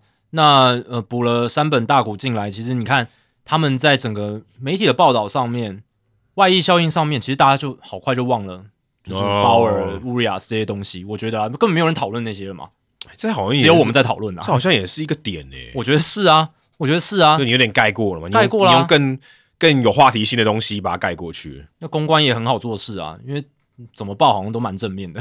对对 对，目前看起来是这样啊。我记得我们那时候去带团去道奇队球场，那时候乌亚斯好像刚爆出来没有，大概也有两三个月，一两个月了吧。原本那个球场有那个他的涂鸦，就是因为他很是冠军队很重要的投手嘛，投最后一球嘛，就他的涂鸦，他后来就被被涂掉了。嗯，他那一块就直接变换 Will Smith 了，竟然是换成 Will Smith，就有一种说他即便拿了冠军，呃，就是帮你们拿过冠军，你还是不想让他看到他，嗯就你把他涂掉了，嗯对你好像有点抹去，他好像不在，他好像不曾效力过道奇队一样。消除那一块记忆，因为把它消消除掉的感觉。即便他有功，绝对有功嘛，对不对？对啊，他还是觉得，哎、就是这这个这一页不算了。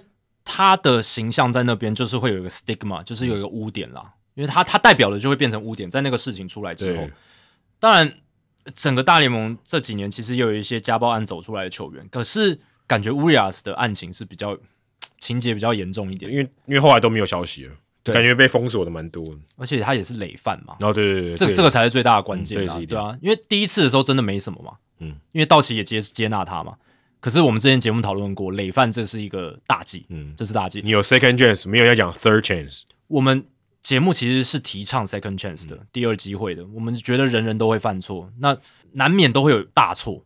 但是你大错之后，你能不能就是给你第二次机会，你真的是把握住，嗯，对啊，那他没有，对吧、所以我觉得对道奇来讲，真的，嗯，洗刷掉那一段记忆，然后迎接一个新的时代。哎、如果你你这样讲，我就同意为什么花那么多钱，因为这个花钱，因为这个花，因为这个花钱真的有效。对啊，我我我就是要迎接一个新的大谷山本的，嗯，你可以说亲日本的道奇时代，对，嗯，因为二零二四年可能就会被定义为道奇队一个新的时代了嘛，嗯嗯，因为大大谷跟山本的日日本元年，可以可以这样讲，我觉得是真的是算是加强版日本道奇的这种概念，你不是说钟玉龙的那球衣也卖的很好？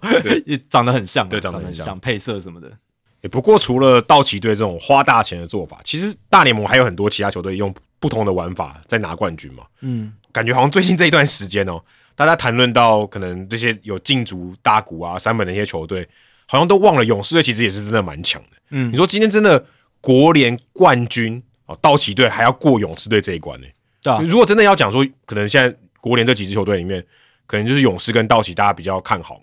那勇士队的做法，目前看起来至少在休赛季跟道奇队是完完全全不一样的。而且现在 FanGraphs 的 projection 就是他们的预测的话，当然现在休赛季还没结束，阵容还会有变动。可是现在勇士的预测胜率仍然是在道奇之上，对，仍然是对这感觉好像花钱没有没有没有买到那个预测值、就我刚刚讲嘛，就是他们先发投手这一块深度还是没有到很够。是是是，看你看勇士队，哎、你看好像新闻比较少，可事实上他们也是非常强的球队，而且你甚至可以说有点低调强，嗯对，因为他没有什么话题嘛，嗯。但其实今年，如果不知道大家有没有注意到，勇士队在休赛季从大概十一月中哦，做了一系列很多很多的交易，多到你真的可以说是眼花缭乱。嗯，哦，而且是我我相信美国媒体、台湾媒台湾媒体可能少一点，但美国媒体可能哦都还没有很注意到说到底发生什么事情。对就已经就好像他出拳快到你，诶，他到到底有真的有有出拳吗？因为他很多交易案或操作都是诶左手进右手出，很快就发生这样子。对对对，我们来简单回顾一下，十一月十六号他们把这个 Aaron Bomber 从白袜队交易过来，把索罗卡送过去嘛，那个我们也有聊过。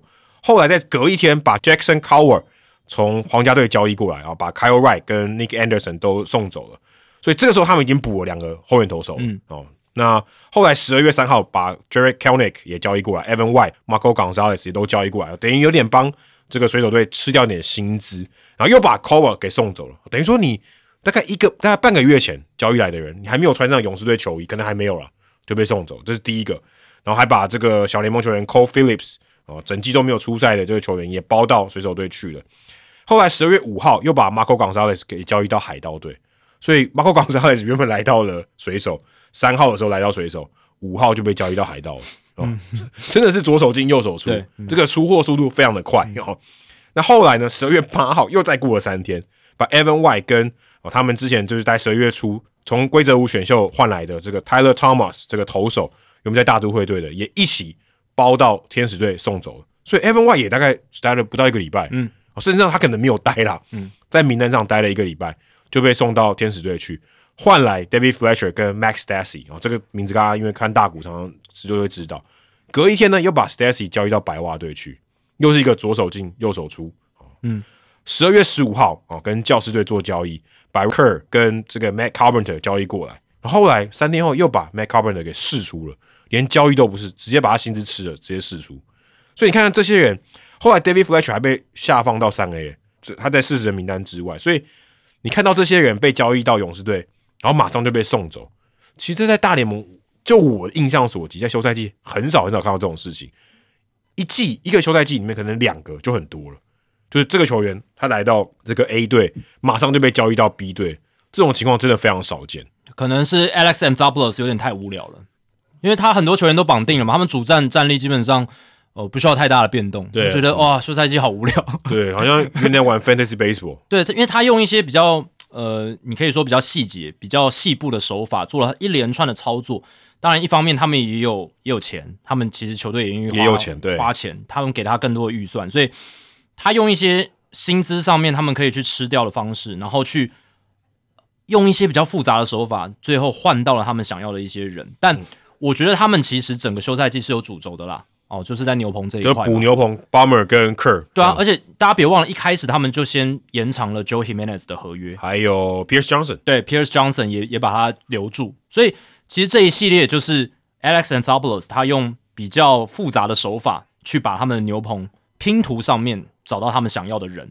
那你看，像教师队来的这个 Raker，呃，大家可能没听过这个名字，但是 Raker？Ranker，Raker，对，因为我对这个名字有印象，大家可能比较没有，是因为我在二零二三年播球的时候，刚好有播到他的比赛，哦，Raker，哎，我我我的笔记抄是我写的 Ryan，对，但是那个时候我那时候也不认识这个人啊，但是看到他我就知道哦，为什么教士队会那个时候来使用他，因为他球速非常快，非常快，就是球威非常好的一个左投，重点是左投加球速快，然后三振率高，那只要他的控球能够稳定住的话，他就是一个不错的这种左手牛的投手这样子，对吧、所以呃这一块也是呃这个 Raker 他的一个优势，然后也是你看勇士队他们这个休赛季补强的重点就是强力的后援左手左投对 Bomber 跟 Kerr 都是，没错，因为 Bomber 也是他的声卡球非常有威力，球速也很沉，也很快，这样子。对，所以、呃这个主轴看起来是蛮明显的。那你看这四个人，就是绑定 Jimenez、Johnson，然后再加上 Bomber 还有 Raker，其实他们现在牛棚感觉也蛮有深度的，蛮蛮有深度，还不对错。其实还蛮好的。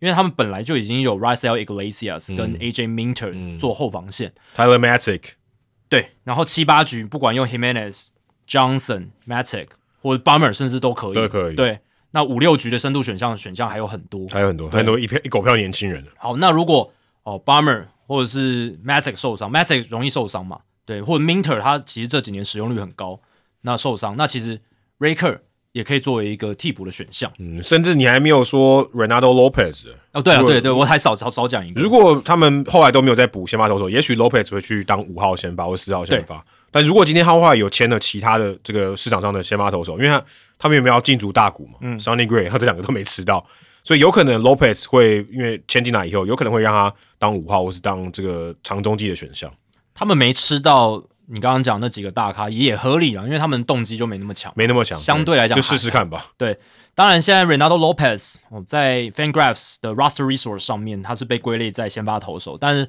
我觉得这个是还有疑虑的啦。啊，有可能会调到牛棚。对啊，就是因为他毕竟这几年是以牛棚为主嘛，嗯，对，对啊，那牛棚的表现也比先发好了。对啊，因为他过去就是一个先发一直投不起来的投手嘛，他在先发的时候失分都是非常的多，然后三振就是球威也没有像当后援的时候那么好，所以嗯，他是已经试了在白袜队试了好几年的先发，真的不行之后，白袜把他变成后援，诶，收到很好的效果。那你说勇士他们有像光芒一样金手指吗？或者是像道奇这样这么会点石成金吗？好像还好，还好，我觉得相对来讲没有那么厉害。嗯，对啊，所以在这样的情况之下，我会觉得 Ronaldo Lopez，我会觉得到最后应该还是会在牛棚吧。嗯，我我觉得牛棚效果应该会比较好啦。对啊我觉得会比较好，而且。呃，他们可能刚刚有补了很多呃右手、左手的牛都有了，但是他可以再增加一个这个右投的，可能也许呃七八局的选项也不错，或者长中继有可能。对啊，那他们在呃先发投手的选项里面，呃，其实小联盟还有 AJ Smith Shover，还有 Dylan Dodd 这几个 Waskar Inova，Inova 受伤好像有点太多，对，但这都是嘛。然后还有嗯，Tommy John 手术的 Young Anderson，嗯，嗯，不知道他回来会是怎么样，对吧、那也许他也会是一个嗯考量点哦、但总而言之，就是如果真的都不行的话，其实勇士队我是觉得他们可以直接就自由球员补强啊，对啊，对啊，对其实他们我觉得是有空间的啦，而且他们在休赛季开始的时候就有说会投资加码投资，嗯会会会，因为他们现在还是很强嘛，现在加码是很合理的。当然明年他们推估团队薪资已经将近两亿三，然后奢侈税的团队薪资将近两亿七嗯，哦，如果已已经超过税线了，已经要罚钱了。已经要到第三条了。嗯，如果再往上加的话，应该会超过第三条。那第四条是两亿九千七百万嘛？那第三条是两亿七千七百万，所以他们现在已经在第二条跟第三条中中间嗯没错。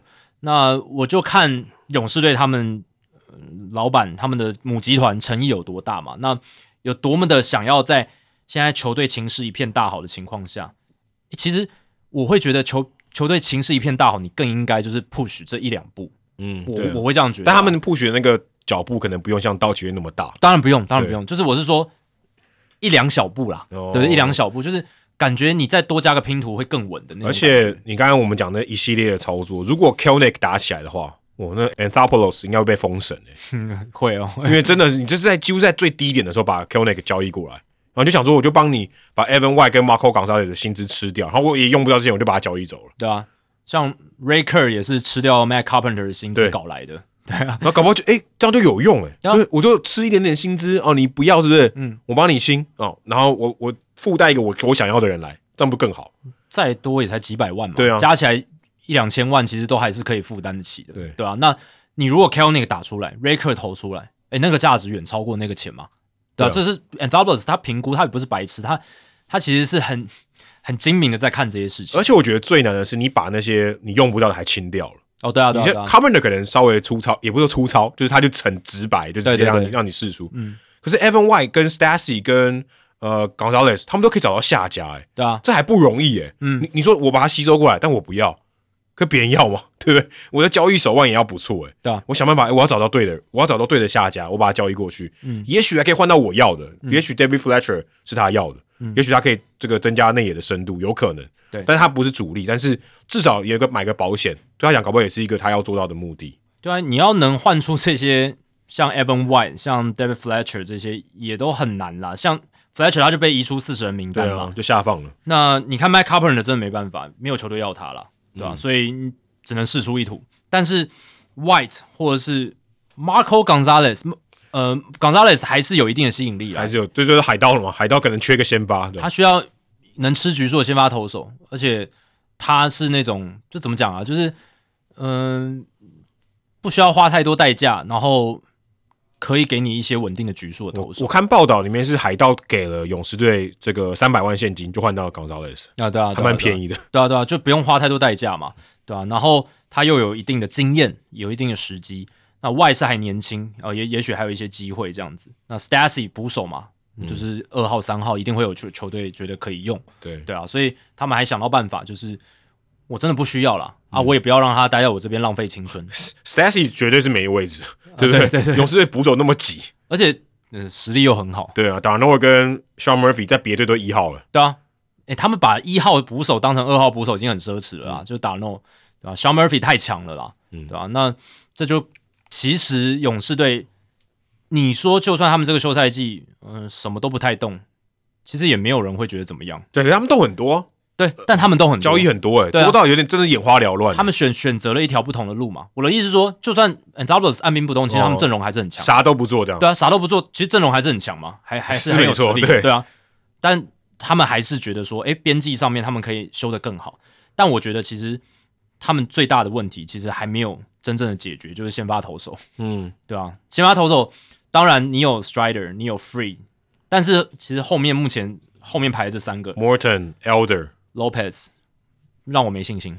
老讲讲白了就是这样。你第一个 Mor Morton 很老了，四十岁，而且他伤病的历史也是蛮丰富，丰富呃，今年季后赛就没投了，Elder 是对啦，例行赛你可以用啦，但季后赛你不敢用，因为他球威就不强嘛。所以你要补一个季后赛能上，能上的啊，至少要三个。嗯季后赛能用的至少要三个，为什么？因为你是知道你百分之百会进进季后赛的。对，呃，五战三胜，你要派那三个，对我讲的非常的斩钉截铁，但我觉得勇士就是会打进季后赛，因为不管用任何方式，应该一定会。如果真的打不进的话，那一定是可能阵容里面有很多人受伤，对，有很多。人受伤，对，那那一定是非常极端的情况。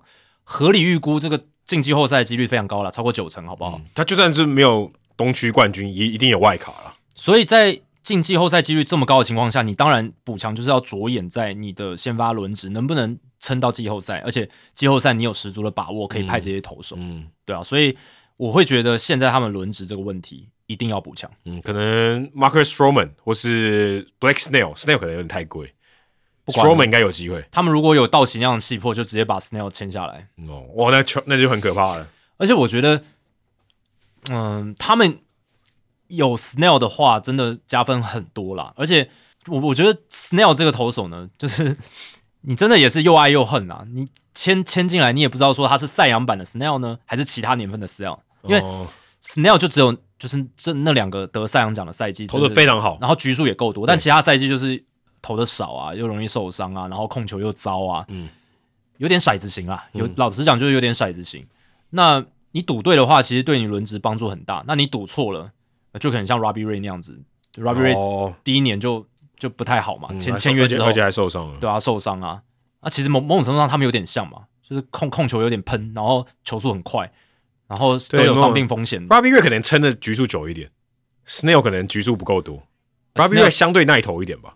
他嗯，控球没有像 Snail 那么陡吧？Snail 就会堆很多垒包之类的，哦对啊。但 Snail 压制力更强，对，压制力更强。对，所以其实勇士呢，他们已经有 Strider，其实有点类似哦，稍微有点类似 Strider 也保送也很多，保送也很多，对对啊，所以就看他们能不能接受。但我是觉得就是还缺一到两个先发投手啦，就是这个是他们需要去，除非除非他们农农场我刚刚讲的那几个深有投出来有投出来，嗯，那当然另当别论哦。但是如果他们想要季后赛稳，我开季就给球迷信心，那一定要补强或是在交易大线补也可以啊。啊，也可以，对对不对对对对 a n d Double 手腕很强，对啊，有可能啊，我搞不好有一些我打出来不错的年轻球员跟你换嘛，对不对？上半季还不用那么急，反正我们例行赛我们稳扎稳打，对啊就是，还你说 OK 例行赛这样阵容应该是没问题啊。因为其实现在来看的话，就你会不知道季中的时候哪一些人会成为交易的市场上面可以来换的对象。对，没错，有一些人他现在还没有在货架上，对不对？在交易市场的货架上，有些人还没上去嘛，因为有些球队还不知道他在二零二四年六月的时候，他其实已经没有季后赛希望了。对啊，那那个时候，如果有一些球队他觉得自己无望了，当当卖家了，嗯那就有会新商品上架而，且可能刚好有一些球员他真的打的也不错了。对啊，那搞不好就有机会嘛。你说守护者的 Shane Bieber，嗯一大家一直在讨论的，嗯他会不会又成为一个交易的标的？嗯对啊，那就很难讲，对吧、嗯所以我觉得确实，不管是休赛季补，或者是说你勇士队要等到呃球季中间交易大限前有一些新的货色，你再来做补强，而且那个时候补哦，可能你对于他到季后赛表现更有信心，因为他球季已经展露出他这个年份的状况，嗯，对吧、所以我觉得这是他们可以考虑的。对，而且搞不好勇士有人打出来，哎，搞不好可以真的是拿去当交易筹码，都有机会的。嗯。那另外，我觉得也有一队也蛮特别的，其实也是在休赛季有点出乎大家意料的、哦，跟我们刚才讲到大市场的勇士啊、道奇队玩法完全不一样啊、真的完全不一样。但你说这个玩法有没有道理？其实也是有它的道理，而且搞不好其实这是最适合他们的玩法哦。就我们要讲的是堪萨斯皇家队，如果大家有注意到，其实，在自由球员市场里面最积极的、哦，当然感觉好像版面都被道奇队抢走，因为他们签了两个最大咖嘛，三本由生跟大谷翔平。可是事实上，签最多人在自由球员市场里面签最多人是堪萨斯皇家队，他们总共签了六张大联盟的自由球员合约，六张很多诶、代表说这六张很有可能是呃你的未来可能呃接下来这一年嘛，你的二十六人名单里面有六个是你透过这一年的自由球员市场签进去的，其实这个比例非常高，超过五分之一了。啊、所以其实呃这个玩法哦，可能也是大家可能没有预期到的哦。今年他们签了 Seth Lugo、呃 Michael Walker，过去都在教师队，刚刚好。再来就是 Chris Stratton，就是游击兵的后后援投手，Will Smith，诶，两个都游击兵的，嗯，哦，他们都是做这个打一包做过来的，嗯，那 Gary Hampson 哦，过去在马林队的工具人，Hunter Renfro，哦，Hunter Renfro 到底是怎么回事？他一直换球衣，他这两年收集到好多球衣哦，对，换的好好频繁哦，很频繁去年好像就待了两队还是三队了吧？他很容易被舍弃，对，你可以这样讲了，你也可以可是但也很多人要，也很多人要，对，就是弃之可，诶，那叫什么？食之无味，弃之可惜，对对对对。所以这六个人哇，其实蛮多的，而且两个野手，四个呃，两个野手，四个投手啊。嗯，那 Seth Lugo 跟 Michael Waka 一定都是这个先发等级的嘛，嗯，可能也可以帮他们吃点局数。而且呃，Seth Lugo 还签了一个三年的合约，Waka 跟 Straighten 都是两年的合约。那 Will Smith 跟 Hampson 都是一年的合约，Hunter Renfro 也两年的合约，所以他们其实花的钱是蛮多的。呃在圣诞节之前，就是我们在录音之前，在自由球员市场上，啊、如果你真的讲花最多钱的，就是讲说总值上面的、啊、签的合约里面，呃，当然大股可能就要算这个七千万了吧，应该算要七算七千万了，大股可能就要算七亿了这样子。那这个皇家队是签，皇家队花了一亿多，是全大联盟三十队里面第四名，前三名是谁？刀奇哦，不意外。然后费城刚才讲到 Nola 嘛，Nola 花很多钱，香味蛇哦签了那个 Grillo Junior，再来就是这个皇家队了。对啊，你刚刚讲到这个休赛季花的总值的钱，其实道奇队是破十一亿，好像快十二亿美金了。大股、山本、Glassnow 延长约了，哦，对对对，加上 Glassnow 延长约就是十一亿、十二亿之谱。哦不过我刚才讲的是自由球员，对，纯自由球员。对对对对。那我只是想稍微提一下，就是道奇队这个休赛季已经花了十二亿，其他二十九支球队总共加起来才花九亿而已，哦，对，就他一个人，就他自己在玩，真的是他自己在金。钱游戏只有他一个人在玩。那当然，皇家这个是确实蛮出乎意料的。你在休赛季开始的时候，没有预料到他们会在自由球员市场上那么积极啦。对，以数量上来讲，他们是最 active 的。对对对，当然你说这些合约其实都算低风险的，然后这种中场合约比较多，其实我就觉得非常的 OK 啦。而且其实我觉得也要鼓励这种行为，就是你虽然是一个中小型市场，然后可能战力上面离真的要突破五成胜率或者是季后赛还很远，诶，可是你至少有诚意呈现一个场上的产品是大家愿意掏钱进去进场看的，就是你不要都是一些。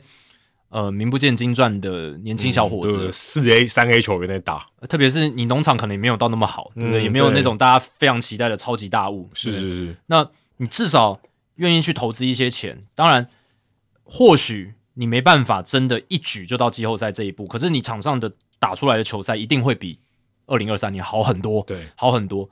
那还有一点就是美联中区啦，呃，美联中区就是人人都有希望了，真的。就算你再烂，其实搞不好，诶，万一这些球员他很多都不小心打出生涯年的话，诶搞不好还有一点点竞争力啊，搞不好还有一点，对啊，还是有一定的几率啦。对啊，相较起，如果你在别的分区的话，你在美联中区，你看嘛，像双城队少了 Gray 嘛，对啊，呃，守护者看起来是往下嘛，嗯白袜队已经基本上放弃了，你一定可以赢白袜队。嗯然后老虎队也许是我有点往上你少对你少数真的可以嗯要强力竞争的球队。那如果皇家队我少多拼一点，我多花一点钱，我现在花快一亿了，多花一点钱，也许就有机会。对啊，就是真的强度没有到很高的一个分区。那在这样的情况之下，我觉得 Piccolo 就是他们总管给他们球迷一些好看，就是比较好好品质比较好的比赛，然后在球队上有一些竞争力，我就觉得还不错。而且其实他补的也蛮到点的嘛，因为他们嗯先发投手非常缺，缺非常缺，对，现在表定的王牌竟然是 Cole Regans，就是去呃上个赛季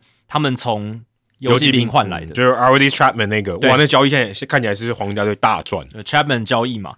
那 Regans 他来到皇家之后变先发投手，结果投的非常好。诶，可是呃，你也不知道他二零二四年会投的怎么样，嗯因为他的样本还很少，十二场先发，当然防御率三点四七，三振率非常之高，九十六局一百一十三 K。可是我记得他有一场他也是控球忽然大走中，嗯，大爆头那种毕竟，还是菜鸟吧？但那种情况是你甚至以为他得了投球失忆症那种严重程度。哦对我我看到那个画面的，连续爆头什么的，对，但后来还好是有恢复啦，有恢复没有没有没有出太可能大突然这个灵魂出窍了，哎、真的。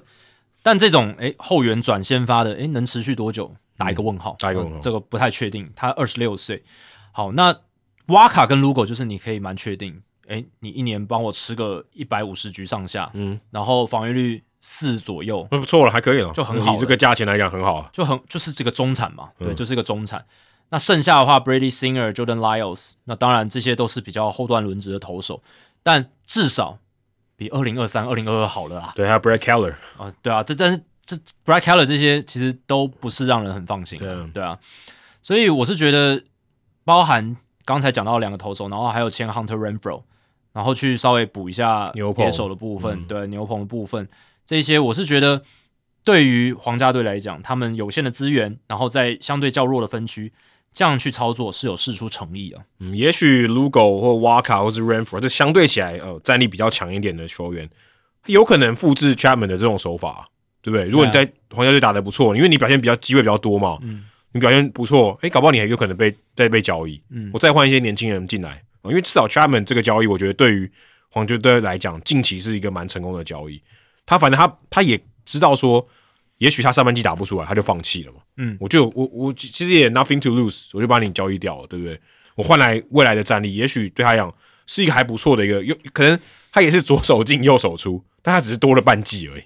场上的品质变得比较好一点，然后再来就是季中诶好用的这些人，也许变成交易筹码，可以换回新秀。那皇家非常需要新秀，没错，因为我刚刚查了一下，二零二三年季中大联盟官网给他们的新秀农场排名第二十九名哦，就是最烂的。没有任何百大新秀榜的菜鸟哦，所以这个还蛮惨的，这个还蛮惨。他们大联盟的阵容已经够烂了，然后你的农场还这么烂，就是你没有现在，也看不到未来。所以，对啦，你花一些中产的钱补进一些自由球员，那他们变成季中交易筹码。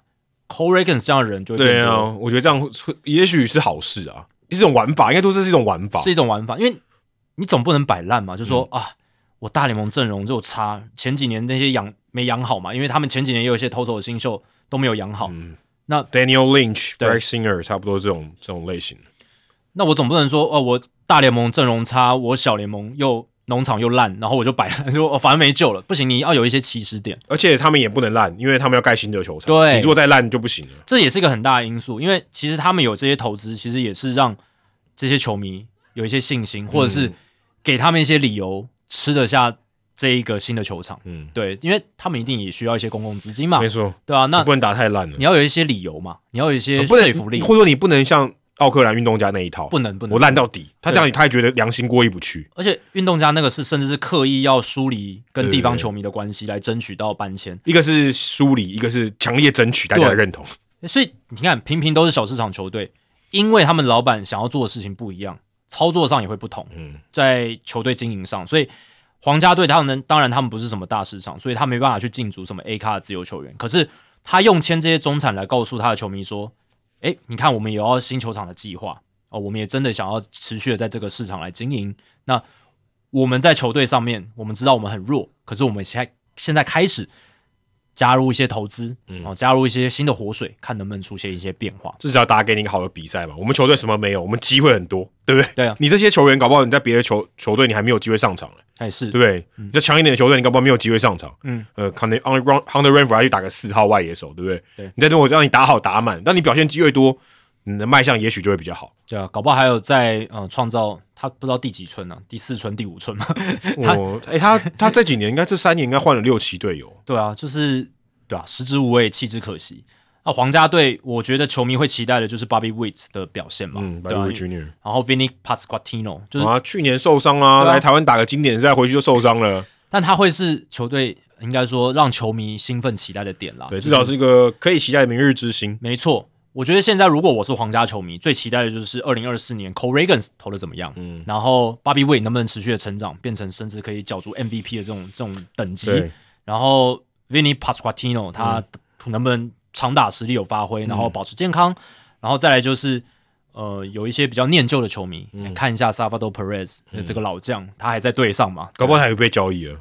我觉得不太会，我觉得他，舆情不能被交易，我觉得情感上他们会一直把他留到最后了。哦。对，因为其实如果要交易的话，也早该交易了吧？对啊，已经过了那个最好的时间。对啊，他现在也没什么交易价值，他三十三快要三十四，那你说就算他被换掉，其他球队让他蹲补，他其实我觉得他现在可能蹲也没能蹲多少场，指定打击啊，指定打击，可是他又是这个上垒率非常低的选手，嗯那他 power 又不可能要要再产个四十轰的赛季，应该很难吧？他 有哎、拿过全垒打王的、欸，对啊不要这样对对啊，但现在已经老了嘛，所以我是觉得他接下来的进攻火力产出很难，就是呃 OPS Plus 一百一百二，我觉得也有难度了，是，对啊，就是所以我是觉得他现在就是情感面啦，就是继续留在这支球队，嗯，然后背号退休这样，对，然后卖球衣、卖球票，嗯。大概是这样的一个角色。对，所以你看到皇家队这样玩法，其实也我觉得也不错，也给大家参考、哦。至少我觉得，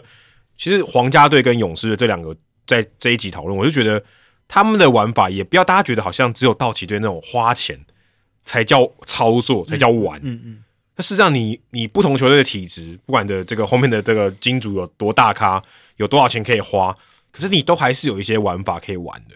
对我觉得这才是大联盟球队的一个多样性。如果大家都在比钱，哎、真的不讲别的，如果大家真的都是道奇队那个玩法、很多球队会退出啊，因为就没钱啊。但其实我怎么玩？但其实这几年就是朝着这个趋势在发展。对对，所以对我们这集还是讨论到了一些不一样的玩法，小市场球队的操作方式。可是，呃，这几年教室、呃，洋基、道奇、巨人或大都巨人跟大都会虽然没有签到很多，可是他们都有竞价嘛。Aaron Judge、Carlos Correa，巨人是那种支票部都已经摆在那边，但没人签。而且我觉得巨人都是帮这些球员堆高那个价嘛。没错，其他这些这些真的最后签约的，不管是 Judge、Correa，都要去感谢他们，对啊，真的帮他们垫高身价可能大。股都有对、但这个趋势这几年下来，如果继续严重下去的话，那真的就会像我们之前一直讨论的，嗯因为大小市场球队分隔太大，然后竞争上面越来越没办法凑在一起竞争。可这个也要关乎到那些刚刚真的愿意花钱的球队，他真的是碾压式的成绩。如果真的是这样的话，大家就会这样了。如果他也打了，也就是六成五，或是六成以下，那可能也许大家觉得还好。我们现在还没有走到战绩也极端化了。对，因为其实我们之前数据当然不是有聊吗？今年反而是花的钱跟你这个胜场，或者说你的这个成功度正相关还是负的，非就关联性很低的一个，就是非常低、非常非常非常非常非常低的。所以这个多少还可以，我们可以去开脱说，哦、精英精英队帮很多嘛，对，精英队保证到另外一边去。就我们还可以透过这个理由来开脱说，对啊，你看花钱不一定保证胜利，可是万一有一天真的走到，诶强的集团真的都在七成胜率了，因为总、极端化下去，一定弱了，真的太弱了，那真真的没办法。就算你是棒球的体质，棒球的运动本质，好像也很难去消弭的话，一边都是七成多胜率，一边都四成以下的胜率的话，三成多、两成多、两成多都多也有可能啊。他真的会搞不下去、欸，因为我看到那个山本他签约之后，很多的专家都在发推嘛，就是发表一些看法什么的。然后我很喜欢的作家周希人，他就直接讲说，我已经预见了下一张劳资协议大概是二零二七年那时候要谈嘛，二零二六、二零二七年的时候，直接一个到期条款之类的。他甚至觉得说可能会有不管是 contraction 就是缩编或者是什么有球队要离开，因为嗯这几年还有个很大的变数，就是很多小市场球队的有线电视转播的权利金对，缩减嘛，教师队也是受到这个影响，才要缩减他们团队薪资啊。那接下来 Diamond Sports 还会持续的去呃卸掉他们身上的这些合约的球队，明年就是明年球季应该会有些也是变成教师队模式。对，那他们接下来这几年这些球队他们能拿到的转播权利金势必会缩少，会减少，那会冲击多大？他们补强上是不是又限缩？那这样子的话，进一步的贫富差距拉大，战力进进一步如果真的失衡的话，那到底这个联盟还能不能这样三十队玩下去？哦，就、哦就会有很大的一就比较个风波。悲观一点。对啊，所以呃，周星人他就直接，你看他现在才在二零二三年，但是他看到道奇队这样签，他就说他预见下一张劳资协议可能会有关于这一方面很大很大的冲突啦。可是我反而觉得说，如果到到可能，也许大股在付那些延迟付款那些年份，可能十年之后，道奇队会有一个非常长的黑暗期，会有一个非常长，因为他钱真的，他也不是印钞机嘛，你还是要付那么多钱，那可能那球员不在不在你的阵容中、欸，嗯，那你这个庞大的薪资压力，你过得去吗？我是不晓得啊，除非他真的背后古根汉集团真的投资得宜，一直有钱，一直越赚越多。当然有可能，他如果真的投资得宜的话，是有可能这样发生。但如果没有呢？不如一起呢？你真的也是赌很大哎、对啊，你你真的是拿你就是拿你的未来在赌哎、嗯嗯，你有可能真的，甚至可能说古根汉集团不玩了，他真的快要濒临破产了，也有可能啊，对吧、这种事情也是有可能会发生的。对啊，这是上一集我们也有点出来的可能的疑虑啦，对吧、那呃，如果真的诶老板换人了哦、新的老板集团没有那么多钱，然后嗯、c a r r y 就是带着这两个大的合约的球员，对不对？就是我们刚刚讲延迟付款的部分，Mookie Betts 嗯，还有大谷，对不对？这些你真的付不出来哎、就是会限缩，至少他一开季就是被吃掉了很多的薪资嘛，对吧、那操作上面就会很困难，那那搞不好变绑手绑脚搞不好变成一个呃薪资很高的球队，可是打超烂，因为你没办法签其他球员了。但他们比较能抵抗这种情境的一个因素是，他们电视的权利金部分，他们是哦市场很健康的，是很市场是很大的，对，他们是蛮健康的，所以这一笔收入他们应该是都可以把持住，这样对，子，应该是可以。对啊，所以这个就跟小市场球队的情境就不一样嘛，因为小市场这一块他们收入势必会掉，嗯，那变数就更大一些。这个联盟要去伤脑筋啊，因为你一定要平衡大家了，真的相对要平衡，不然真的会有。当然，我觉得到不玩是有点有点多啦，有点夸张，但是也也不是不也不是完全不合理这样子。那说到这个，刚刚我们讲到劳资协议，其实在去年二零二二年谈完的这个劳资协议里面，有一个非常重要的啊，也是鼓励这些球队让这些年轻的球员、年轻大物可以早点上大联盟啊，也一方面也保护了这些比较好的这些大物新秀哦、让他们有更多的奖金。那今年呢，这个仲裁前的球员，这个奖金的铺偶呢，呃，拿最多钱的是 J Ra，、哦、他拿了一百八十六万五千块哦，非常多诶，嗯，一百八一百八十多万，就比他差不多是呃这个最低薪的两倍多。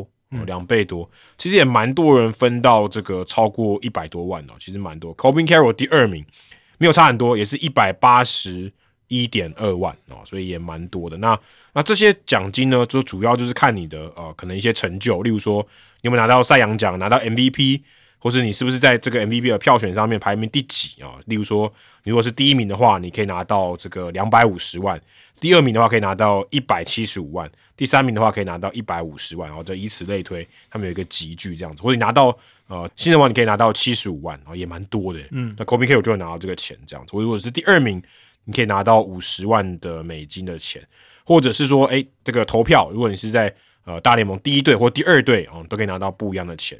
所以今年其实也蛮多人拿到不错的收入，而且我看到这个报道，ESPN 的报道里面还写说，Wonder Franco 他不是因为这个这个呃不这丑闻吗？没有球打了嘛？八月十号就没有球打，他可以拿到七十万六千块美金呢。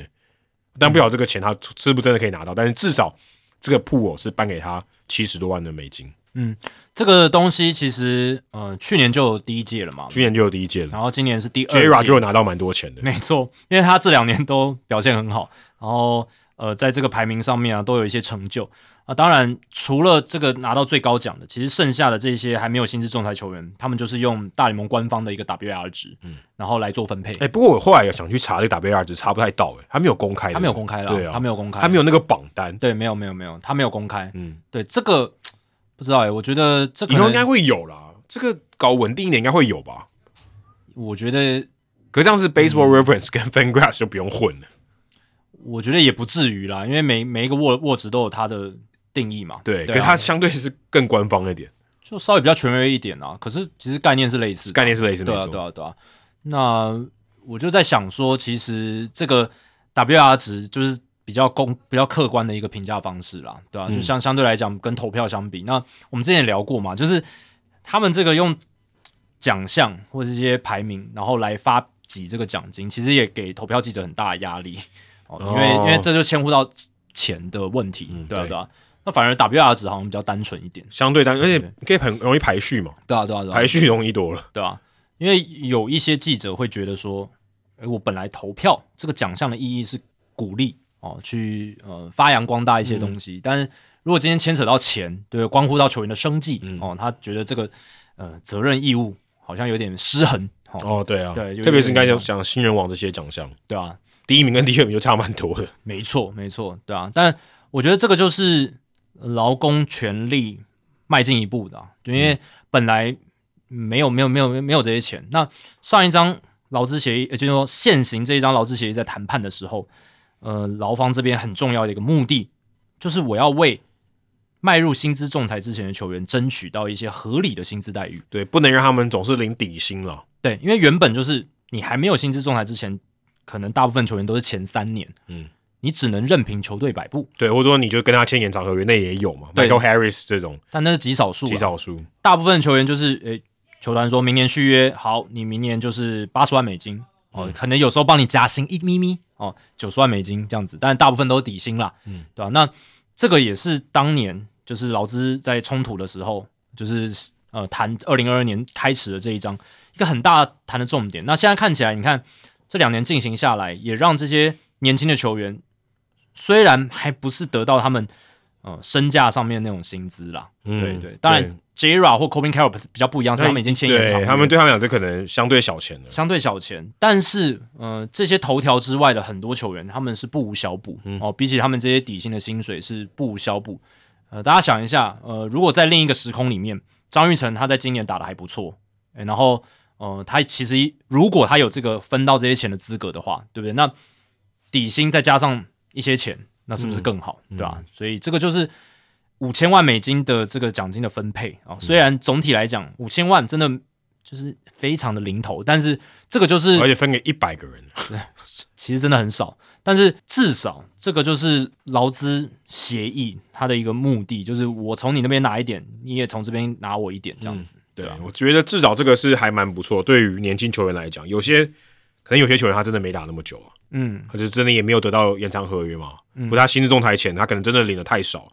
所以他可能就只有打打不到 FA，他之前他就就就退休了。嗯，也也是有嘛，也是有这种，而且打个一年好、两年好的这种球员很多。对啊，所以这样呢，他是有拿到一些钱，对他讲不无小补，真的还不错。对啊，那如果是我们刚才讲那几个大咖球星，Carroll 啦、Jra 这些，这也算是虽然那个钱实质上帮到你的没有 没有想象中那么大，诶，可是争一口气嘛，嗯，也是这是 对这一部分是我该拿的，对对不对？我而且甚至其实还是低估了它的价值，但是我至少争取到了这对这个这个东西。那以后在这个基础上，老方这边可不可以再争取更多？也许有机会啊，也许有机会因为他是一个起头了嗯嘛。至少我零底薪的球员，呃如果他表现好，不再是零底薪，而且可能是他真的，可能他的薪水是多一倍了，啊对啊有可能。对啊对啊其实拿一百万以上的还蛮多的，没。错没错没错，像 Kyle Bradish 这一种，嗯对不对然？后真的拿底薪的，对啊，他以后也许没办法常年投的那么好，当然有欢迎打我脸，但是他也许以后没办法常年投那么好，但是这一百六十几万有没有实质很大意义？这个就有了。对吧？也有四千多万台币耶，这个就是 Bradish 这种球员跟呃 Carroll 或者是你说什么 Rushman 或者是 Jra 这种已经很有名气的，嗯有一点差距的地方，但呃对于这种球员来讲，他实质金钱上的意义就更大。对，这个其实台湾我觉得这个可以效法一下，哎，台湾我觉得可以，奖金制度，嗯嗯，特别对年轻球员，都有那种刚上来一两年的，对对，就是因为他们真的没有什么谈判的筹码，我说薪资上面真的没有什么筹码，那依据你的表现，客观的给予你一个评价的高低，然后再给付奖金。我觉得这是一个合理制度。奖项的，可是奖项的奖金哦，就会又回到你刚才那个记者压力的问题，对啦，但是奖可能要分稍微分配一点的，因为对奖项呃投票压力牵扯到钱，嗯呃这些就有那种作弊风对，险。而且你如果是因为像呃，但如果你有排名，可能还好一点，嗯对不对？第一名跟第二名不要差距太大，其实好像也还好。是是是但如果你只有第一，你只有一名，嗯，第二名就什么都没有，那就差别很大了。对啊，对啊，所以大联盟可能也是思考了很多，最后还是觉得我自己搞一个 WR 值，然后我来排序一下，对对对，因为真的啦，到越下面的话，你可能真的就会有一些什么嗯人情压力，如果都能投票的话，对不对？就是、啊，哦，我跟这个球员比较好，我觉得就多给他而且他可能知名度也会有影响啊。对啊，对啊，对啊，就是哎、我对他印象比较深，多给他一点。那那个真正表现好的，但是知名度比较低的，嗯，那不就被冷而且落？球队也会有影响嘛，球队的知名度、曝光度也会有差。小市场的球队就很吃亏啊。嗯啊我明明打得不错，呃像皇家队有个捕手叫 Fermin，不知道大家有没有听过？他其实打的不错，但没有没有人听过他的名字。嗯。对，所以我的意思就是这样，就是有一些状况底下会让投票制度变得不是那么公平，所以大联盟才会设想出这个对。这个这个 WR 值的评分机制这样子。对，希望有一天可以公开了，哇，在官网上可以查得到，啊。应该应该有机会啦，嗯。应该有机会，应该我觉得，但因为现在我也没有，所以我也不知道说，诶，他们后来那个给钱的那个方式，除了刚刚我们讲的一些定额的，得到什么奖，第几名，他可以给你一个定额的，接下来还用 WR 值，因为剩下来的钱嘛，跟那些奖项发完以后，剩下的钱大家用 WR 值按照比例来分，对，那就不知道他怎么分的，然后你也不知道说，诶，真的排名是怎么样，哦，现在是、是这个名单是没有给我们的啦，新闻上是没有看到的，对对对，那另外呢，呃，这个台湾媒体也有报，就是呃，这个大联盟有一些提案啊，就是说，诶，明年除了这个投球时钟啊，要把这个时间改掉以外，哦，原本是垒上有人是二十秒嘛，其实他已经蛮习惯了，那现在啊要改成十八秒，然后原本这个暂停次数就是 mount visit，就是诶叫暂停，然后这个教练走上去的这个暂停呢，原本是五次啊，现在要改成四次。那过去哦，大联盟有公布说啊，一场比赛大概有几次，它是二点三次，所以其实是远低于五次。对，远低于甚至一半都不到的，因为而且是平均值。嗯，那再来就是这个，其实我看到很奇怪，这个这个这个条文是我我完全没有想过的。他说，如果上到投手球热身 warm up，你至少要投一个人次。那他有公布一个数字哦，是写说，二零二三年有二十四次有这样的情况，就投手上去热身了，站在球场的投手球上，不是牛棚哦，上去热身，但因故他没有面对任何一名打者，就被换下来了。对，然后新上来投手又花了一段时间热身，对，然后大联盟就觉得这就是又耗时间了，然后好像又有点这个呃感觉在欺骗对手嘛，或者是就是策略上面对不对？就是很奇怪，对，但因为它会耗时间，这是、嗯主要原因啊对，违耗时间违反大联盟最、最重要的 KPI 就是要把时间缩短。嗯，但你说一次上热身可能三分钟好了，也不过才二十四次，嗯这一年，就其实发生的几率很低。而且我因为我们是转播，我们其实无感嘛，所以可你可能这个在这个广告时间他上来热身，然后他突然就被换掉，你可能根本没有发现。但开始的时候新来的投手又在热身嘛，对所以就花了就就花了比较多时间再再进一段广告，呃，对，有有时候可能会这样子，对啊，那有时候可能就继续播下去之类的，有可能因为他已经进过广告了，就看他热身这样，对啊。那我会觉得这有点，这个改变是有点激乐啦。这很激烈，对啊因为这发生次数很少。这就跟那个你把那个故意四坏保送取消是一，就是不用真的投球这件事情是有点类似，因为故意四坏保送就一年没发生几次，对，真的也很少。然后你说那个要花多久时间，也没有花多久时间吧？对整体的时间或节奏来讲，不会有太大的影响。但他可能就觉得说，我为一场比赛多省个三十秒，也是省他也是省，也是也是赚，对不对？对啊，这是跟他把那个故意失败保送，你一定要投四，你要投四颗球，这个弄掉是一样的。对，就他觉得那三十秒 也很多，他觉得也可以弄掉，对，也可以也可以省掉。对啊，因为他就会觉得，嗯，二零二四年他还要做点什么，但他也知道不能再做大幅度的跟动、哦，所以你刚刚讲的这些都算是比较微幅的改动对。他还有把那个垒线变得更宽一点，就是说，嗯哎、我应该说垒线，呃，打者可以跑的那个宽度哦，就是让他可以稍微有一点的余裕，避、避免说捕手传一垒之后被打到嘛。对他至少这个呃跑者允许跑的范围，这个垒线的范围呢，还有加大，所以让打者可以更容易呃跑一垒。那这个其实本来就大家有在讨论啦，所以这个也蛮合理的。那主要的改动就是呃雷上有人合作时钟改成十八秒。不过我看这个报道里面是写说，呃，大联盟这个球员工会主席 Tony Clark 都是反对了，就不太确定说这个是不是没有已经通过了啦，因通过了他们他们反反对没有用啊，他们人数就比较少啊所，以他就表示抗议而已，就是他只是说我们的代表都投反对票哦，但没有意义了。因为二零二三年的这些规则，大联盟嗯、球员工会也都投反对票啊，但是因为大联盟就可以强行通过，因为他们代表就比较多啊，就这样，就这样，对，所以球员工会反对没有意义。没有意义啊，只能出来说话而已，对，嗯，因为我看到球员工会想说，他到底是过了没？啊，过了啦，过了，这些都会实施，一定都会实施。因为那个规则委员会，我记得就是一个基数的呃委员数，哦，所以然后大联盟那边一定比较多一定不会平手的，对。一，定不会平手，而且就是劳方这边就是比较少，所以为什么之前一直讲这个规则的东西，就是大联盟主席这边可以单方面决定，就是这样啊。哦，对，因为他这个委员会基本上对你球员可以提出意见，我们可以讨论。哎，可是大他他就是有单方面行使权这样子，嗯，对你只要那个通知的期限好像什么四十五天什么就就 OK 了。哦，对，好像是不是你有讲过这个事？对对对，我我有讲过这些规则，对啊对啊对啊，所以这个就是大联盟这一边他们想要去微服的一跟动，他还是希望可以有一些改变，嗯，他不希望这一年就浪费掉说哦，我就是只是沿用去年的新规则，然后再收集一年数据，他不想。我觉得大联盟这边很积极的想要再 push 一点哦，再用一些新的规则来看能不能产品变得更好一再点。省个一两分钟这样，对对对对对，看能不能再编辑一两分钟更好一点，就是有点无感了。我对于大家体感可能还好吧，对不对？是还好。可是因为他现在是已经省了快半个小时，其实这个体感就已经差很多了。他可能也希望说，在下一个大幅度更改之前，他可以先做一些小幅度的修正，嗯，那让下一次的大幅度更改冲击没有那么大。我是这样想的，哦对啊，因为你中间诶微调微调，那下一下一下一次跨一大步的时候就不会这么大一步。可是以他这几个，感觉还要再调整的空间就很小了。呃，你说秒数，秒数你要再再再往下到十五秒之类的。但秒数它的空间有可能是垒上有人、垒上无人都同样的，哦，对，就是小联盟在做测试的嘛。我们之前有聊过，是是对，不一定说你垒上有人、但他还是有人他还是有一个。极致，就是他也不能再说太多了，对吧？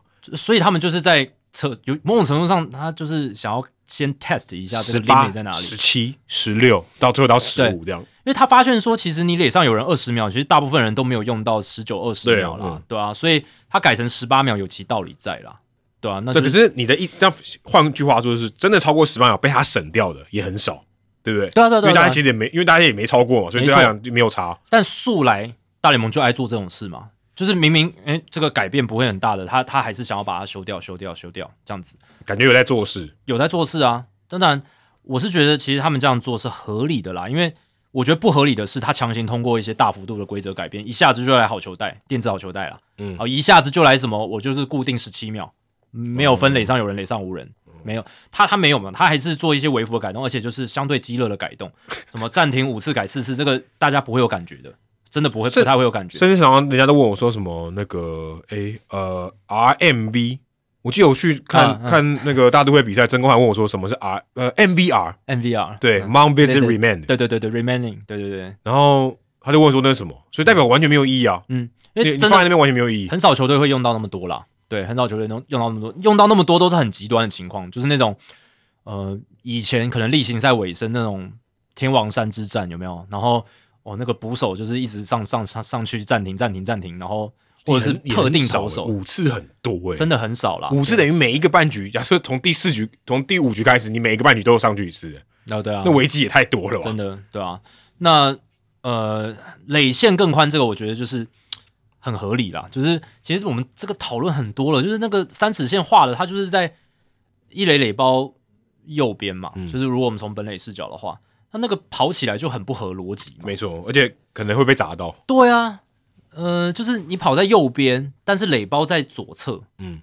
那跑者他本能上他一定会冲往一垒嘛？那最后一定会沿着沿着那个线跑。对啊，一定会靠近边线，甚至跑到边线里面嘛。那按照规则上面的写法，原本啦，跑进边线里面其实是出局不 OK 的，而且你挡住的话就是妨碍传球吧？对啊，妨碍守备。如果是妨碍守备，对对对对对。那这个就很尴尬，这个争议也很多，季后赛、例行赛都发生过，而且他又是一个。有点像裁判主观认定，这重也不能重播辅助判决，对啊，因为是主观认定的，对啊。那中职这边当然有什么啊？如果你用违规跑垒就可以做挑战，这种就是哦，是哦，好像有，因为有有这个争议在嘛。那你要怎么改判啊？那依据是什么？就是你跑的位置吧，哦，对吧之类的，对吧？所以呃，这个就是很尴尬。那你就是把它改的合理一点，你垒包既然还是要设在垒线的左边，然后你三尺线画在。垒线的右右边，对啊，你规则就改成说，你垒线的左侧你也可以跑，也可以跑，对。那然后有一个范围啊，对啊，你要么就是改这个，要么就是改垒包的位置。我们之前聊过，聊过两个像像像那个垒球那种感觉。但显然大联盟不想要让那个垒包多多出一个区块，就变成两倍宽。对对对，他他可能不想这样，他不想这样，对啊。那我觉得你就是多给跑者一些余，不然跑者也很尴尬，嗯，有点危很危险啊，其实是危险的，因为你下一下。就是一垒的后半段，你要绕到右边，然后再再往左切，对，嗯，就就很奇怪。那当然，这样子的话，其实会对，如果是短打球，或者是那种软弱的投手跟捕手之间的那种滚地球，不管是投手或捕手或三垒手或一垒手要传，哎，其实会就是增加难度哈。对，因为如果他他可以跑到雷线里面，没错，稍微里面一点的话，对吧？那你要传的话，你就就往外传啊，跟他反跟他另外一边啊。那可能训练上面就要有不一样的，就是一垒手可能要跨出去一点，或者是你要真的找到一个角度是让你的野手是站在界外的。对对对对对，但就有可能就都是被跑者挡住。嗯，对，所以这个至少你规则公布出来，球队可以应应嘛，他可以训练上面哦就要改变练法喽。呃，跑者跑垒上也可以变得比较有余裕这样子，特别是速度比较快的跑者。对，那。嗯，大联盟它会有那个规定，就是诶，我有义务什么四十五天前还多有点忘记确切，但是就是有一段时间内告知，就是因为球队要准备。嗯，你在春训报道之后开始练习的时候，诶，这些很重要。嗯，因为我们在二零二三年季前也聊到这个嘛。嗯，因为特别是投游时钟，对啊，那个时候 Buck Showalter 不在盖牌嘛，然后加搞搞得神神秘秘的，好像大都会有什么秘秘技之类的，对啊？就是类似这种事情，他们都要先先去提早适应这些规则。而且我相信啦，就是大联盟这边在呃春训的时候，一定又会开一些就是诶去说明会哦，去去解释这些细项这样子。可能只有垒线那个比较需要说明，其他都还蛮直觉。是啊，但还还是这个义务告知一定要的啦，对吧？那垒线这个一定会让诶这个训练上面需要有一些做法上面的改变。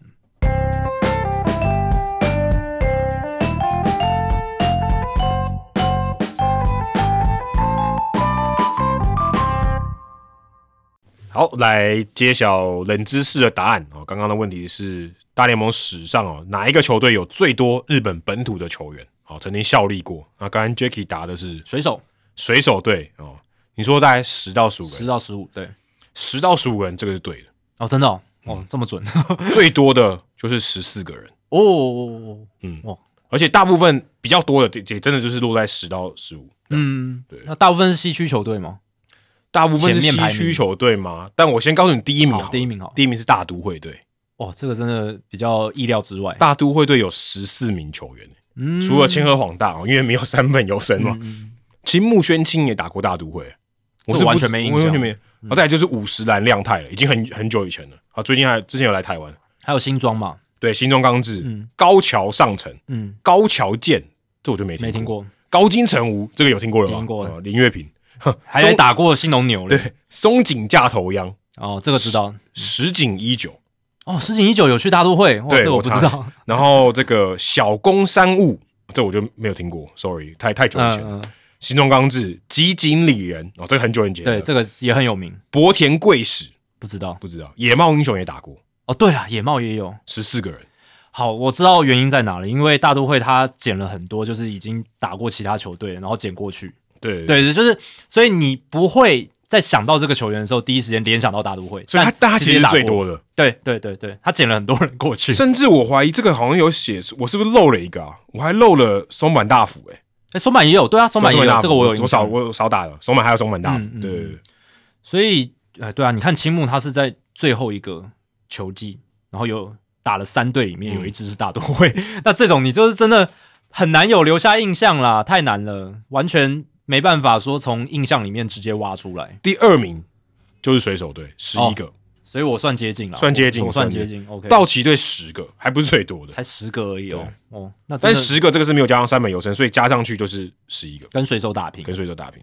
那水手真的蛮多的啦，对吧？对啊，红袜队也是十个，游击兵八个，洋基七个，天使队五个，嗯，接下来就是比五个还少了。嗯，对，合理啊，合理。你看洋基，我有提到嘛，对吧？就主要是这几支，对对啊。然后大都会这个真的是因为捡其他人，嗯，已经用过的，对吧？所以印象上就比较比较少。如果是只算那种第一次到美国。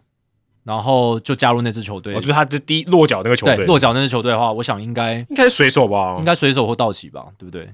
我觉得应该是水手，应该是水手，对啊，对啊，所以我的印象大部分都是哦，他赴美第一个球队是是哪一支？那水手看起来这个印象还算 OK 啦，还算 OK。哦，抱歉，我刚刚更正一下，加上三美有生道奇队是十个，哦，是十个，OK OK，加上上面有生道奇队是十，差不多啦，差不多，差不多，嗯，所以还对啊，当然也包含大股了，所以最多的是大都会队，然后这没有。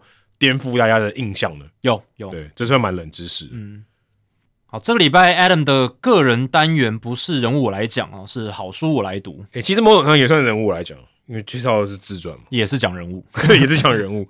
呃，刚好最近遇到这个我们的听众陈祖安啊，之前我们介绍过他的书，在两百九十三集《看球说故事：用球赛记忆做城市，给自助旅行者的另类提案》啊，这本书在二九三集有介绍过。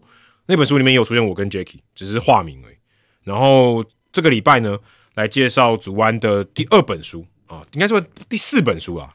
呃，他给我的这一本书就是洪一中的自传啊，勉强自己我才会是洪一中，是洪一中跟陈祖安啊，就我们听众啊一起合写的这本书啊，主主要是祖安写的啦。那这本书在十月份出版，就大概出版一个多月吧，好，快两个月了。那这本书是感电文化，而是远足文化的。呃，旗下的这个出版社出版的那，这本书呃也是在他已经接任台钢雄鹰的总教练之后出的嘛，所以有一部分的内容也有提到台钢雄鹰。那这本书我觉得先呃，大概以结论来讲，就是我觉得他有写出红一中的特色。虽然这这是一本代笔写的书哦，就不是红一中自己亲笔写的，但是他讲他的故事，而且呃，主观在写这本书的时候，嗯，我觉得其实写起来真的蛮像是红一中的口气，我觉得这点蛮好的啊，有一种。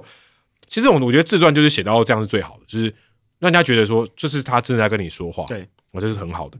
虽然他不是用这种很传统的这种顺序式的写法，就从小一路写到大。像我写拉巴哥那本不能输的比赛的时候，其实比较像这种写法，就从小有点像拍电影嘛，从小拍到大这样，比较顺序法，比较顺序法这样子。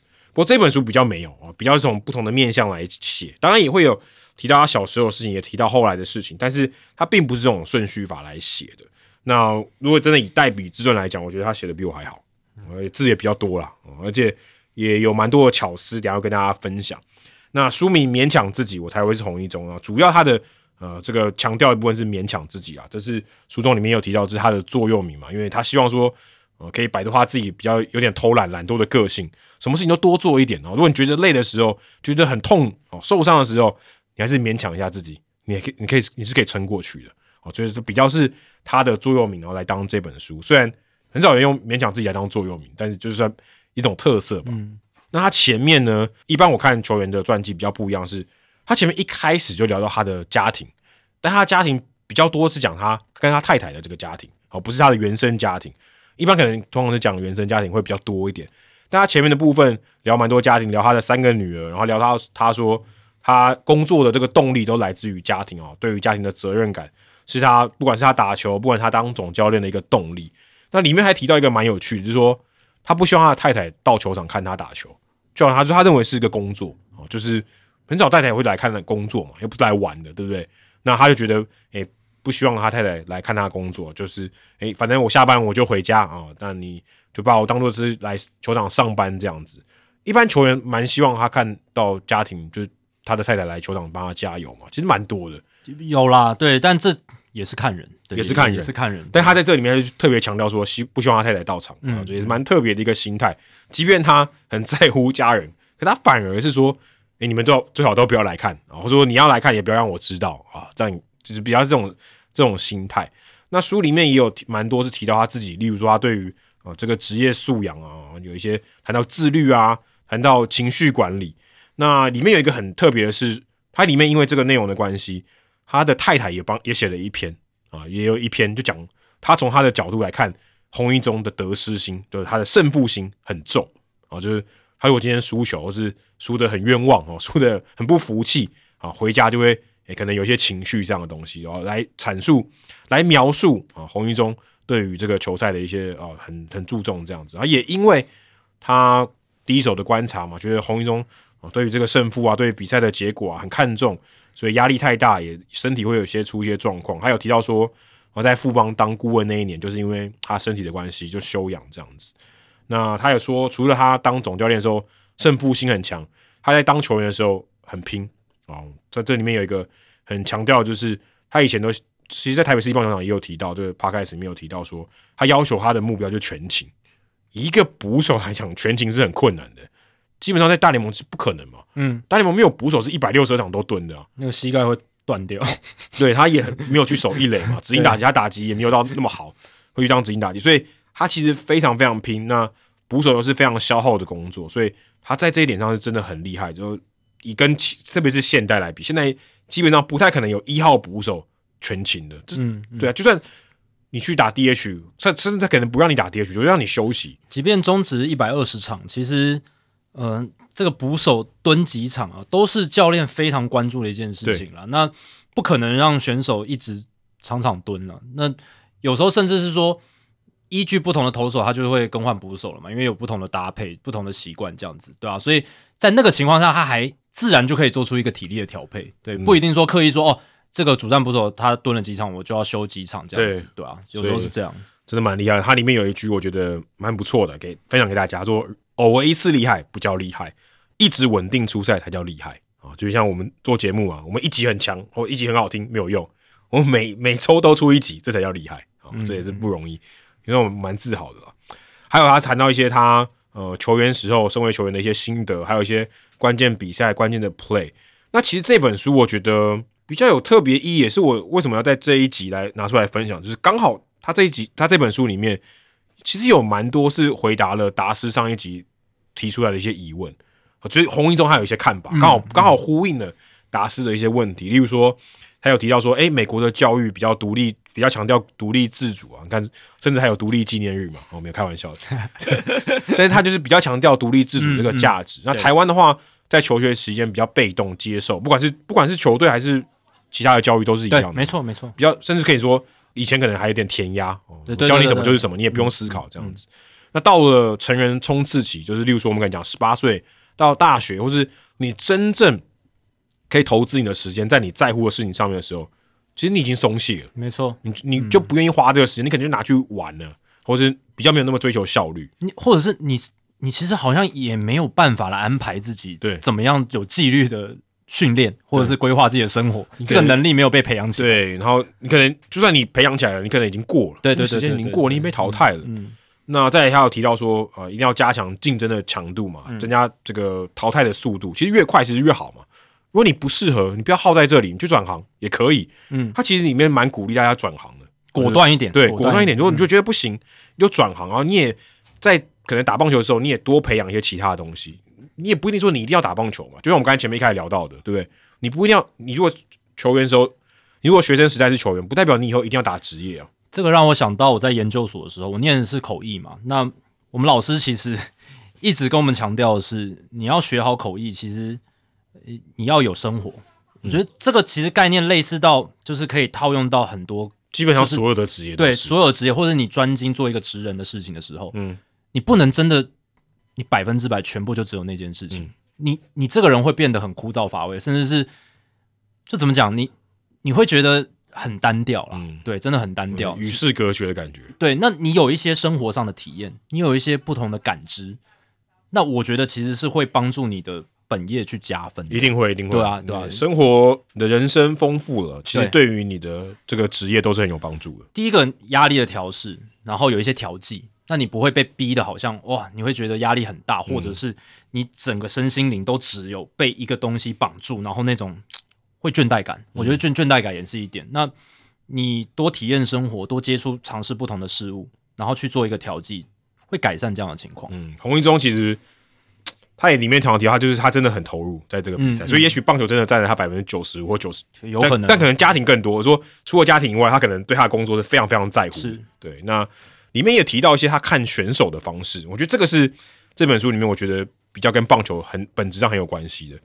所以看完这本书，因为之前不是有王柏荣、林志伟这个交易嘛，对啊，我看完这本书有完全懂，我完全懂为什么他们会做出这种交易，嗯，我完全懂，因为他看过王王柏荣、王义正、蓝英伦在拉米狗时期他们的表现，然后有有里面有提到一些他呃可能相处过的一些旅外回来的球员，所以你完全可以理解为什么他有当然他有决策权的时候会做出这样的操作，对啊，而且嗯、我是还没有看过那本书，但是我从一个客观的角度，还有当初看到这笔交易，还有洪一中当时受访时候的说法，你就知道说，呃，先不论说他熟悉王伯荣、王义正、蓝英伦这些人之外，台钢雄鹰现在他年轻球员够多了，然后他更需要的是一些呃资深老将的深度，然后，率领这个 clubhouse，然后以身作则，对，就是做一个年轻球员的典范。你还是一个团队运动里面，你还是有这种 leader 之分，就是还还还是会有一些值得其他球员去仿效的一个对象。那这个团队的凝聚凝聚力，或者是他这个组成会比较平衡。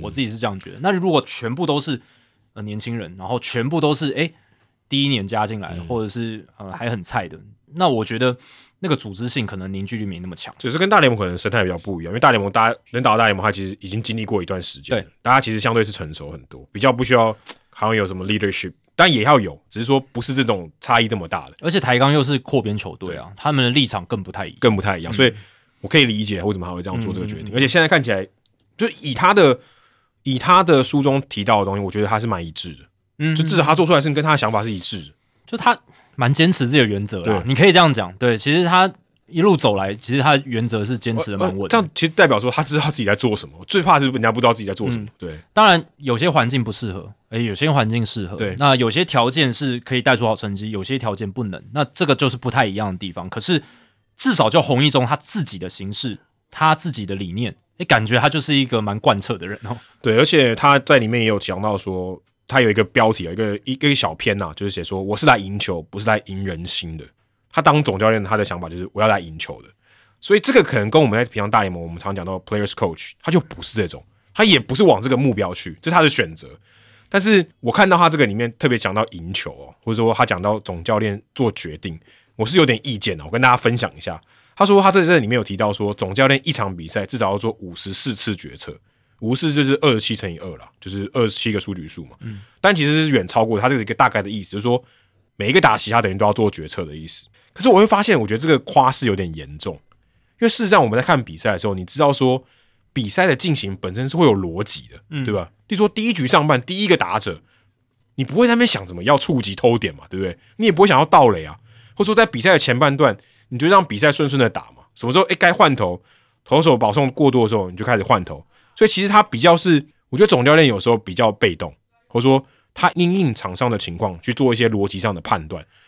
真的要他观察的部分有，但是没有那么多。我说你不可能说每一球我都会看出一些蹊跷，我觉得没有到这种程度。嗯这样的话你的太紧绷了。嗯，当然有可能是你发生在哨棒的时候，因为它稳定性不够的时候，你你要预期性相对低。可是你到职业的时候，其实可预期性是相对高的。而且到职业层级，其实很多真的都是球员自主啊，对啊，因为他们他们经过这么大量的训练，而且他们就是打职业的，呃并不是你总教练每一球要去细心照料，或者是细心叫所有所有东西他都要去有一些解读什么的。对对，那个是就像你讲的是三级棒球，很基层少棒，可能教练他每一球可能都要去提醒一下小球员，对对对他该注意什么，他哪边没有注意到，因为他们还在养成阶段。所以我是觉得这个有点过了。嗯我觉得总教练其实没有没有实时要做决策这么夸张。他的那种操控的欲望，或者他想要掌握大局的这种想法，可能比较强烈一点。而且事实上，我觉得棒球某种程度上是有剧本的，你可以预料到一些事情可能会发生。例如说，这个先发投手投不满五局，我该怎么做？我有 Plan B 嘛？嗯他投满五局，他如果是领先，他如果是落后，我可以怎么做？有些东西是你可以料想得到的。你会有一些剧本，对，当然棒球并没有剧本，但是你会有些硬硬的策略嘛？当你符合这条件的时候，我就这样做嘛。所以他的决策其实并没有这么复杂，或者说你有剧本足够多的时候，其实你任何人都可以上去调度。但这是有点夸张，这个也是有点夸张。但是你符合逻辑的情况下，你照着逻辑做，其实并没有这么难。嗯，那我要强调的是说，对，当然不是我们都可以当键盘总教练，但是为什么总教练会被骂？主要是因为他不符合逻辑。嗯，很多时候，哎，我们看就是不符合逻辑嘛，所以他被骂。但是他不符合逻辑有他的道理哦，他想要出奇招。因为别人会认为我这样做，诶，我偏不这样做。我如果出奇招，我我拿到好处，我拿到我要的结果，那人家会觉得你很棒，神调度。可是大多数情况下是你不符合逻辑，代表是你选择一个成功几率比较低的。那如果你赌错了，大家就说你干嘛赌一个比较低的，对不对？你如果今天选一个符合逻辑、几率比较高的，结果你运气不好，结果不是你要的，大家会觉得没错，你很合理嘛。你让这个第四棒打者自由挥击，对他被三振了，fine，对不对？OK，因为你追求最大化。但如果让他点，你就觉得你何必呢？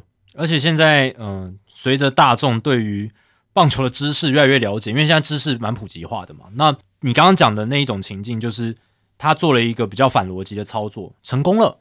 但现在有些人就会开始讲说啊，那是运气好，运气好。对，因为他根据逻辑，那个几率就是比较低的。那理性来讲的话，你应该选择几率发生比较高、比较容易带领成功的这样子的一个决策。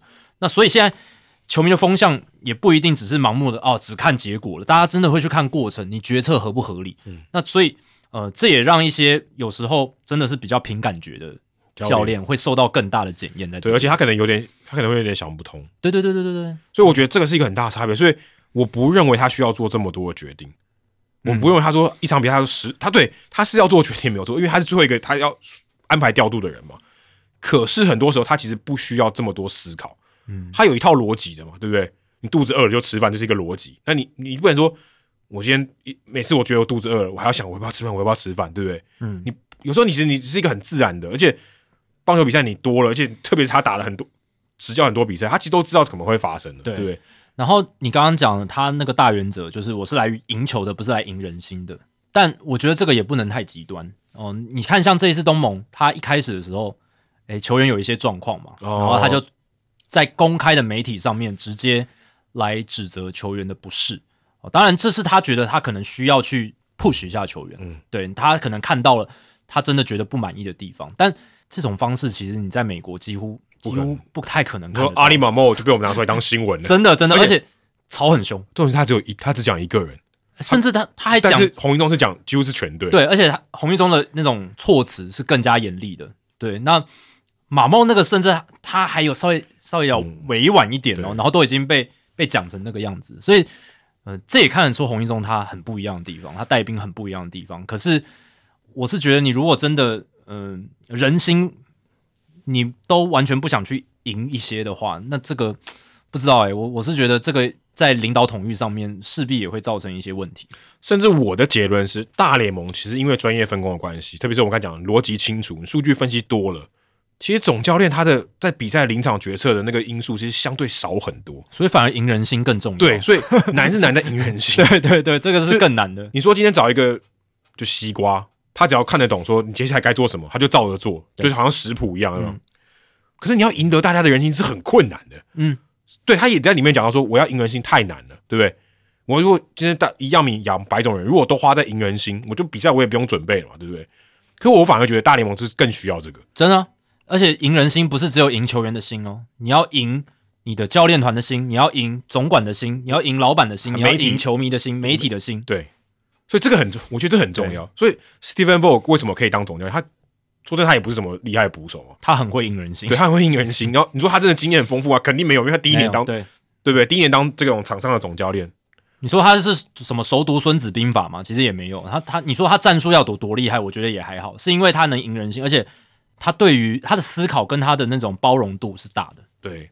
而且说到干孙子兵法，我是觉得总教练或是之前我看 Bill Belichick 就是爱国者队的总教练，虽然他今年就要就要被换掉了，但他里面强调说，呃，每一场比赛，其实在你还没有打之前，你就知道谁会赢的，就是有种说《孙子兵法》里面讲“事故胜兵先胜，而后求战；败败兵先战”。嗯，意思说说会赢的那个球队，他其实已经在用赢的心态在打这场比赛了，输的人才是比赛中我才去做调整，我才去打那个比赛的。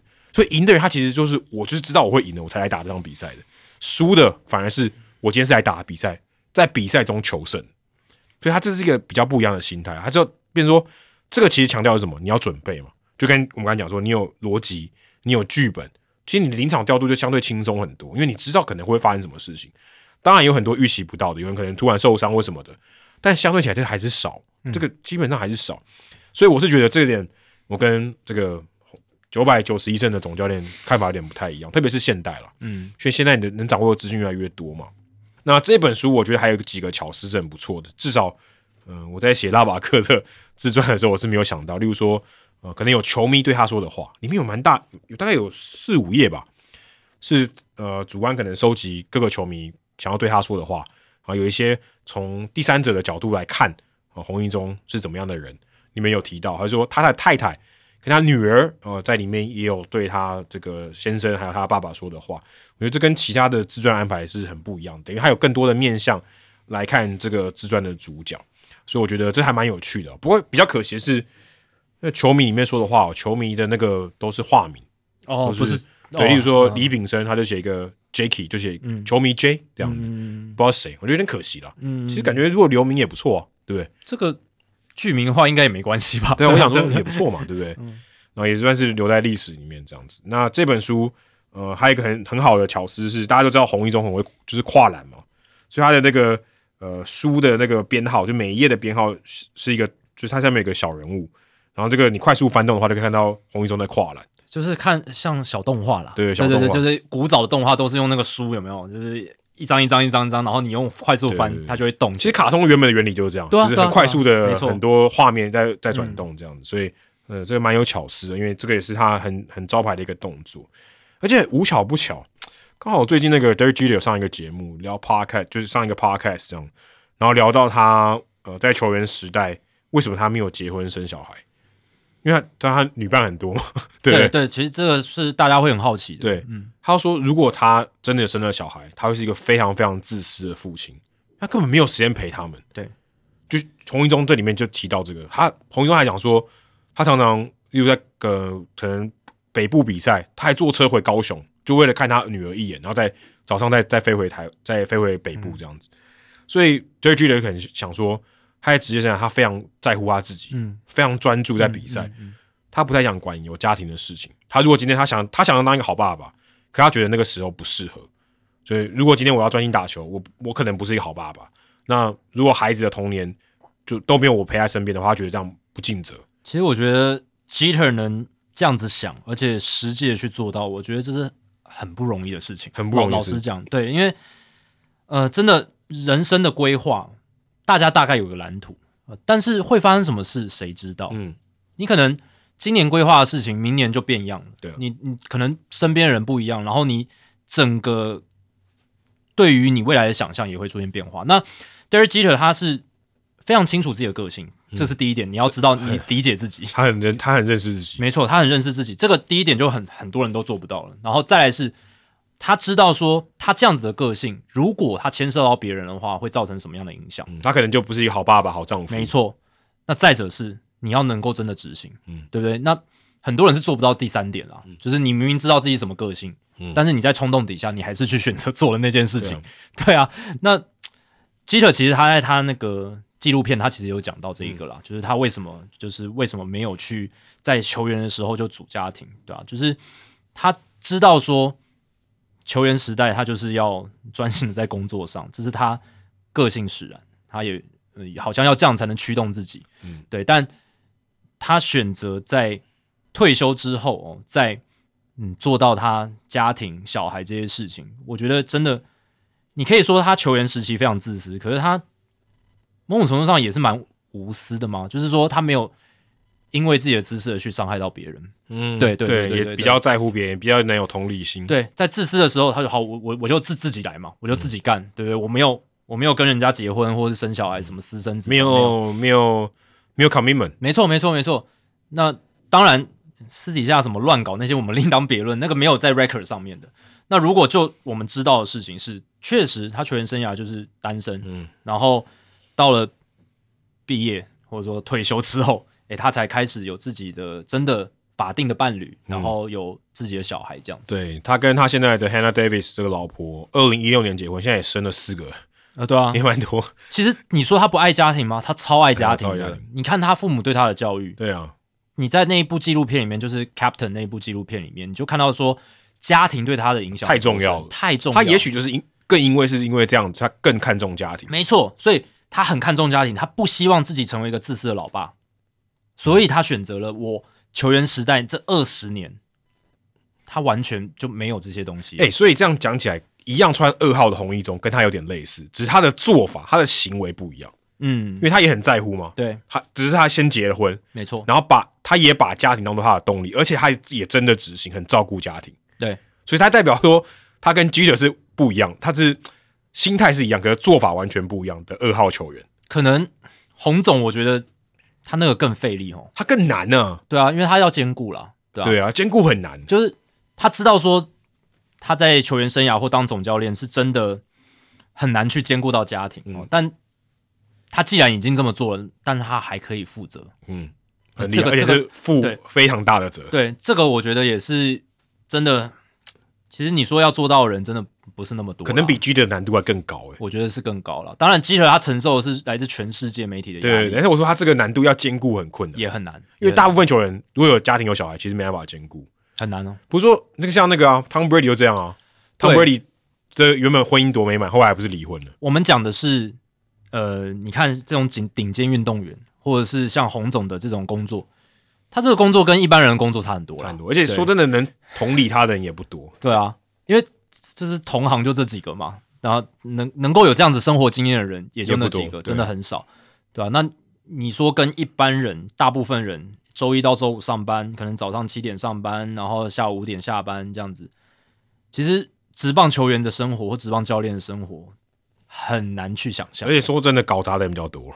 呃，真的，对，呃很多人退休以后嘛，回回到家里面，这个大眼瞪小眼，很快就离婚了。对对啊，对啊，因为生活经验差太多的时候会，而且他他一直在家里面也不知道干嘛，对对对？那当然，呃，有一些球员或教练伴侣也是很伟大，很伟大。如果他们真的是能够付出体贴，然后真的去接纳这样子的一种生活模式，那当这真的是很敬佩。但是有很多人是他受不了了，嗯，因为他人也有自己的需求啊，对不对？那这等于是一个缺缺席的伴侣，或者是他没有得到关爱，或者为什么为什么我在一定要单亲家庭？对啊。为什么都你出钱就好，我要养？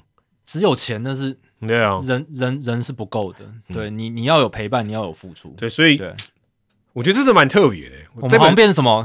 谈感情，对两性谈谈谈两但是，但是我我觉得这个讨论很好，因为这本书我觉得他要强调的这个，是是是，要强调洪总是一个很爱家的人。也嗯。许刚刚有些讲到总教练啊，或者他当球员，对，那个是因为他的工作的关系。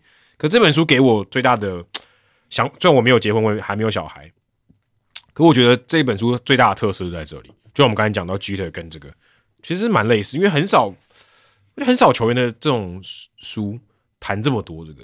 嗯，就算我写腊八哥的书，其实这篇幅也没有多到像这个那么多。对，而且嗯，通常这一块，呃，很多人会觉得，诶，有点 private，有点隐私，他可能不想透露太多，或者不想聊太多，对，但对，因为对，如果你同理一点，你可能你的另外一半也不希望对 对对对，被揭露这么多因为，他这样里面还有讲说，他跟老婆吵架，老婆都用什么手段？嗯，对你不然被公开出来，不是陷了他底牌吗？对不对？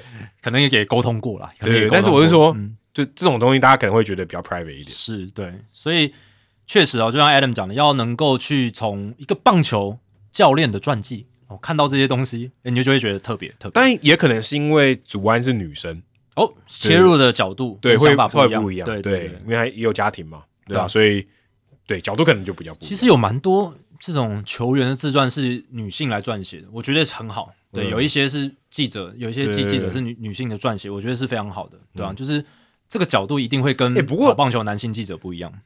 对，不过他还是自传哦，所以他还是要用揣摩男性的角度去看这件事情。是啊，可是可能访谈的时候，对不对？或者是我想要哪一些笔墨多一点在哪一边，哪一个对区块，取向可能比较不一样取向可能不一样。对好，数据单元，哦哇，这个大家也蛮好奇。其实我一直都很好奇，奢侈税常常讨论的时候，我们都不知道奢侈税到底多少钱呢、就讲的很模糊的概念嘛，对，因为嗯我们在讨论的时候都还没有到结算，所以你只能推估大概大概哦，今年奢侈税线多少哦，这支球队超出多少，而且每次谈到，我都只知道说这个球队有没有超过，但他真的大概多少，我是真的有时候没有很有印象。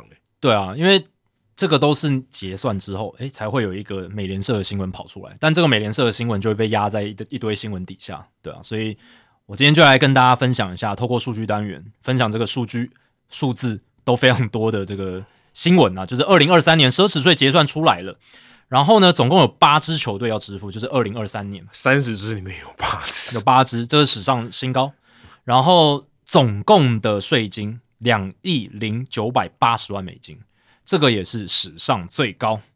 就是罚金诶，这些两亿多钱没有给球员诶。呃，球员的那个福利基金可以对对，然后说他不是球员的薪资，不是薪资，对对对很可怕欸，两亿美元。两亿美元，八支球队总共贡献了这么多。那哪八支球队在二零二三年的奢侈税团队薪资都超过了第一条税线，就是两亿三千三百万美金呢？这八支分别是大都会、教士、洋基、道奇、费城人、蓝鸟、勇士，还有游骑兵。哦最后一个拿到了冠军呢，呃，游骑兵虽然超过了啊、呃可是他们的税金付的最少，一百八十万。那最后是他们拿冠军啊、呃对对对，所以一百八十万相当于刚刚 J r a 拿的钱，呃，对，其实这个这个税金算非常非常少，非常少。这个呃有等于没有，对，基本上是这样子。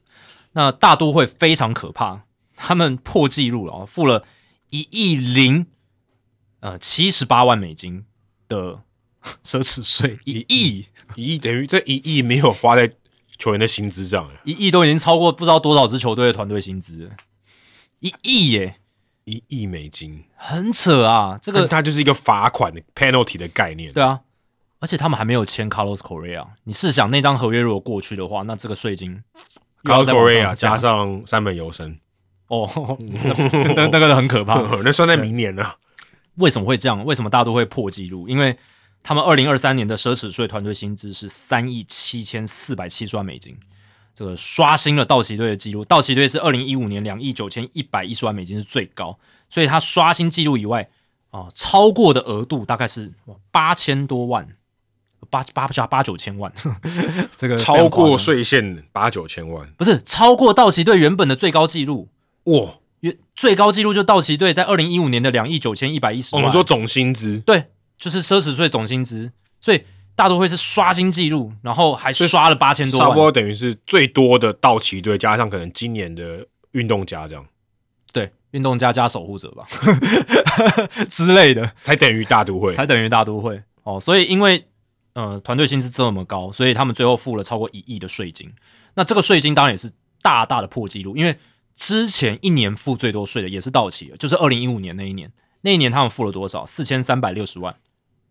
所以他这一刷新也是刷新了将近六千万。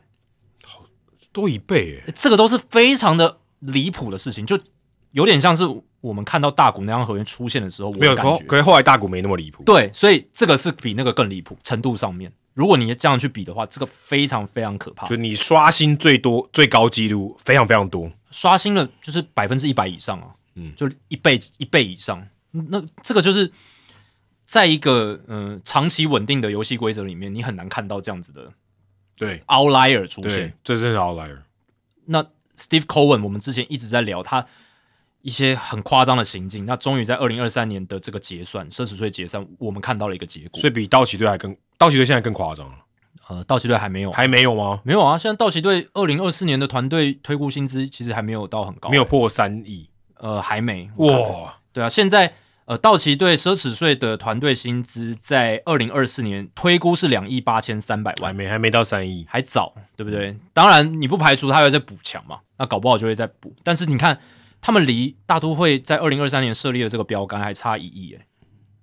啊，如果道奇队要破纪录的话，他们还可以再签 Blake Snell，他们还可以再换 Dylan Cease，用钱去换的话，就是然后再加上什么一大堆东西这样子，他们都还可以，就是还没有达到那个大都会的记录，对吧、所以呃大家会觉得，诶，哦，他们又延长 Glassnow 的合约，又签三本，很夸张。可是那是奠基在说他们之前一年真的是有删减一些他们团队薪资啦，嗯，然后他你看他们这个平均年薪算下去，其实三本两千七也以他这种程度的投手来说还 OK，是可以接受的。OK，对吧？所以也帮大家复习一下啦。这个奢侈税基本上在这个年呃二零二三年这个年度，就是第一条税线是两亿三千三百万美金，然后如果你的团队薪资落在两亿三千三到两亿五千三之间的话，啊，就是百分之二十的附加税，然后。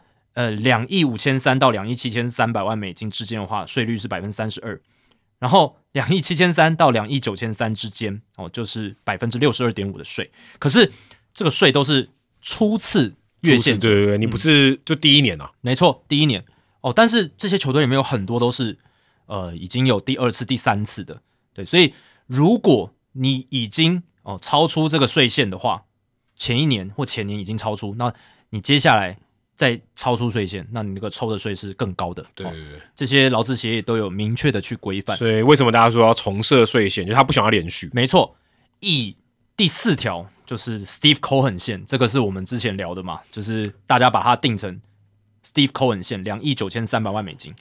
其实也不能叫 Steve Cohen 线了，Steve Cohen 超超出他那么多了，应该还有再再一条在一条、啊、较接近的。对啊，因为大都会是三亿七千四嘛，对吧、那这个两亿九千三，你叫他 Steve Cohen 线是小看了 Steve Cohen，如果工会的话，应该蛮同意啊，我很多 设一点。对啊，对啊。那两哎、亿对哦，工会会同意还是不同意？工会的话不会工会应该不希望哦，他希望限制越少越好啊，对，希望没有税线更好。对，而且税率越低越好啦对，所以他应该不希望不。希望，不希望，不希望。对，那如果你超过两亿九千三这个 Steve Cohen 线的话，第一次初犯要百分之八十的税。那你如果到第二、第三次，我记得没记错的话，会有时候会到一百分之一百一十的税，就是你每多付一块，你要付一点一块的税，这样子的概念。每多花一块，你要付两二点二块啊，一哦二点一块，哦，对了，二点一块。哇，超多。对，你要你因为你要付一点一块的税嘛，所以你等于加起来就是二点一块，你要付出去这样子。哦，嗯，虽然非常非常可怕。好，所以今年这八支球队里面有三支是首次缴纳的，德州游骑兵、亚特兰大勇士还有多伦多蓝鸟。第二次缴纳除了费城人以外，还有纽约的这个洋基跟大都会都是。然后连三年都在缴纳税的是圣地亚哥教士还有洛杉矶道奇，嗯，这道奇今年应该要缴第四次，会，哦、肯定会这个这个一定会发生。对对对，所以所以他把剩下的大股跟三美以外全部人都裁了。所以道奇如果破了那个两亿九千七百万美金，因为是二零二四年会往上加两亿九千七百万美金的那个第四条税线的话，他们那个税率就是破百分之百的，就是每一块就是要多付一块以上。对，每超过一块就要多付一块多，因为它是两块啊，它是连四年犯，对吧、所以你看他们好像也没在 care，看起来好像很难退耶。你很难就第五年不犯，第五年不超过，几乎不可能的。应该如感觉他没有办法重设税线呢。很难啦，真的很难，对吧、这我觉得以道奇队的角度来讲，要重设税线很难，因为你看他们二零二五年哦，现在看二零二五年他们的奢侈税的团队薪资已经到一亿九千七了、欸。哦，我们现在才二零二三嘛，嗯。那明年势必可能不知道会应该还会有一些补强吧，对吧、那应该会更高，对吧、所以那个你的基础越高，你越容易对，破破那个税线，而且那个可能是，除非你把它交易掉才有可能。的。对啊。而且呃，这些还只是讲税金哦，就是你如果犯很多次的话，它还会有这个什么选秀签往后退啦，嗯，然后你如果很复杂。对你如果要签这个拒绝合格报价的球员，你的这个补偿会变少啦。哦，像呃，应该说你要付出的代价更高。那你如果是要被补偿的球队，你的补偿也会变少哦。所以就是这个东西，呃，奢侈税线它的一些规范哦，都是一些软的薪资上限，嗯就是要压迫你，不要你团队薪资冲的太高，嗯。等于是小市场球队的一个制衡啊。哎，没错没错。好，那最后谈一下，就是这些征到的税，它会怎么来运用？哦，这个都有规范的啦。那大联盟征收了这个两亿零九百八十万美金的这个税税呢，哦，进入之后，呃，会有呃三种的这个使用方式。首先呢，三百五十万美元会用到资助球员福利的部分，怎么那么少啊？很比例超少的，对吧、对啊，三百五，你是不是少打一个零啊？没有没有没有，三百五十万，对这么少对，对非常少。然后一点零三一五亿，会用到这个资助个别球员的退休账户，哦，所以退休金很多。pension 啊，对、嗯 pension 的部分。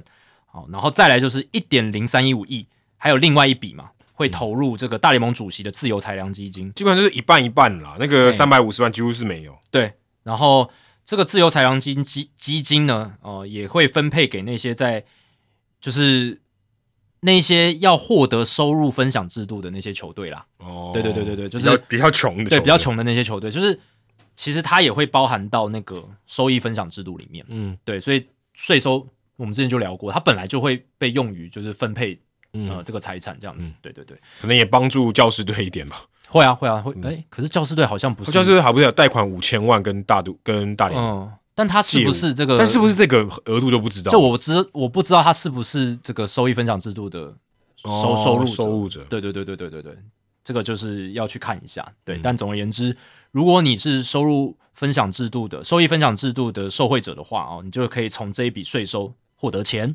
啊，某种程度上就是呃劫富济贫啊。嗯，对，其 其实你可以这样想，对对对对，完全是这样，就完全这样，就就是为了把这些更有钱的球队让他多付一点罚金，然后去给那些小市场球队啊。对，一方面去稍微抑制一下大市场球队的花费，好，另一方面也把一些钱转移到小市场球队，就是比较偏社会主义的这种这种规范而且这样也不会让小市场球队比较容易退出嘛。对对对这很重对这很重要，但是他们还希望有一个竞争平衡的。没错。好，以上就是《Hito 大联盟》第三百五十三集的全部内容。如果大家喜欢我们节目的话，请千万记得不要推荐给你的朋友，因为这样做的话，你很快就会变成朋友里面最懂大联盟的那个人了。你朋友没有听到《Hito 大联盟》，大联盟的知识就会越来越跟不上你。假如你有任何棒球相关的问题，我们的听众信箱随时欢迎来信，你可以在节目叙述和我们的官网 hito mlb.com 上面找到。还有，别忘记到 Apple Podcast、Spotify 给我们五星评价和留言回馈，让我们能够做得更好，也让还没有听过 Hido 大联盟的朋友可以更快的认识我们。如果你写的不错的话，我们也会在节目开头中念出来，分享给大家哦。今天节目就到这里，谢谢大家，拜拜。拜拜。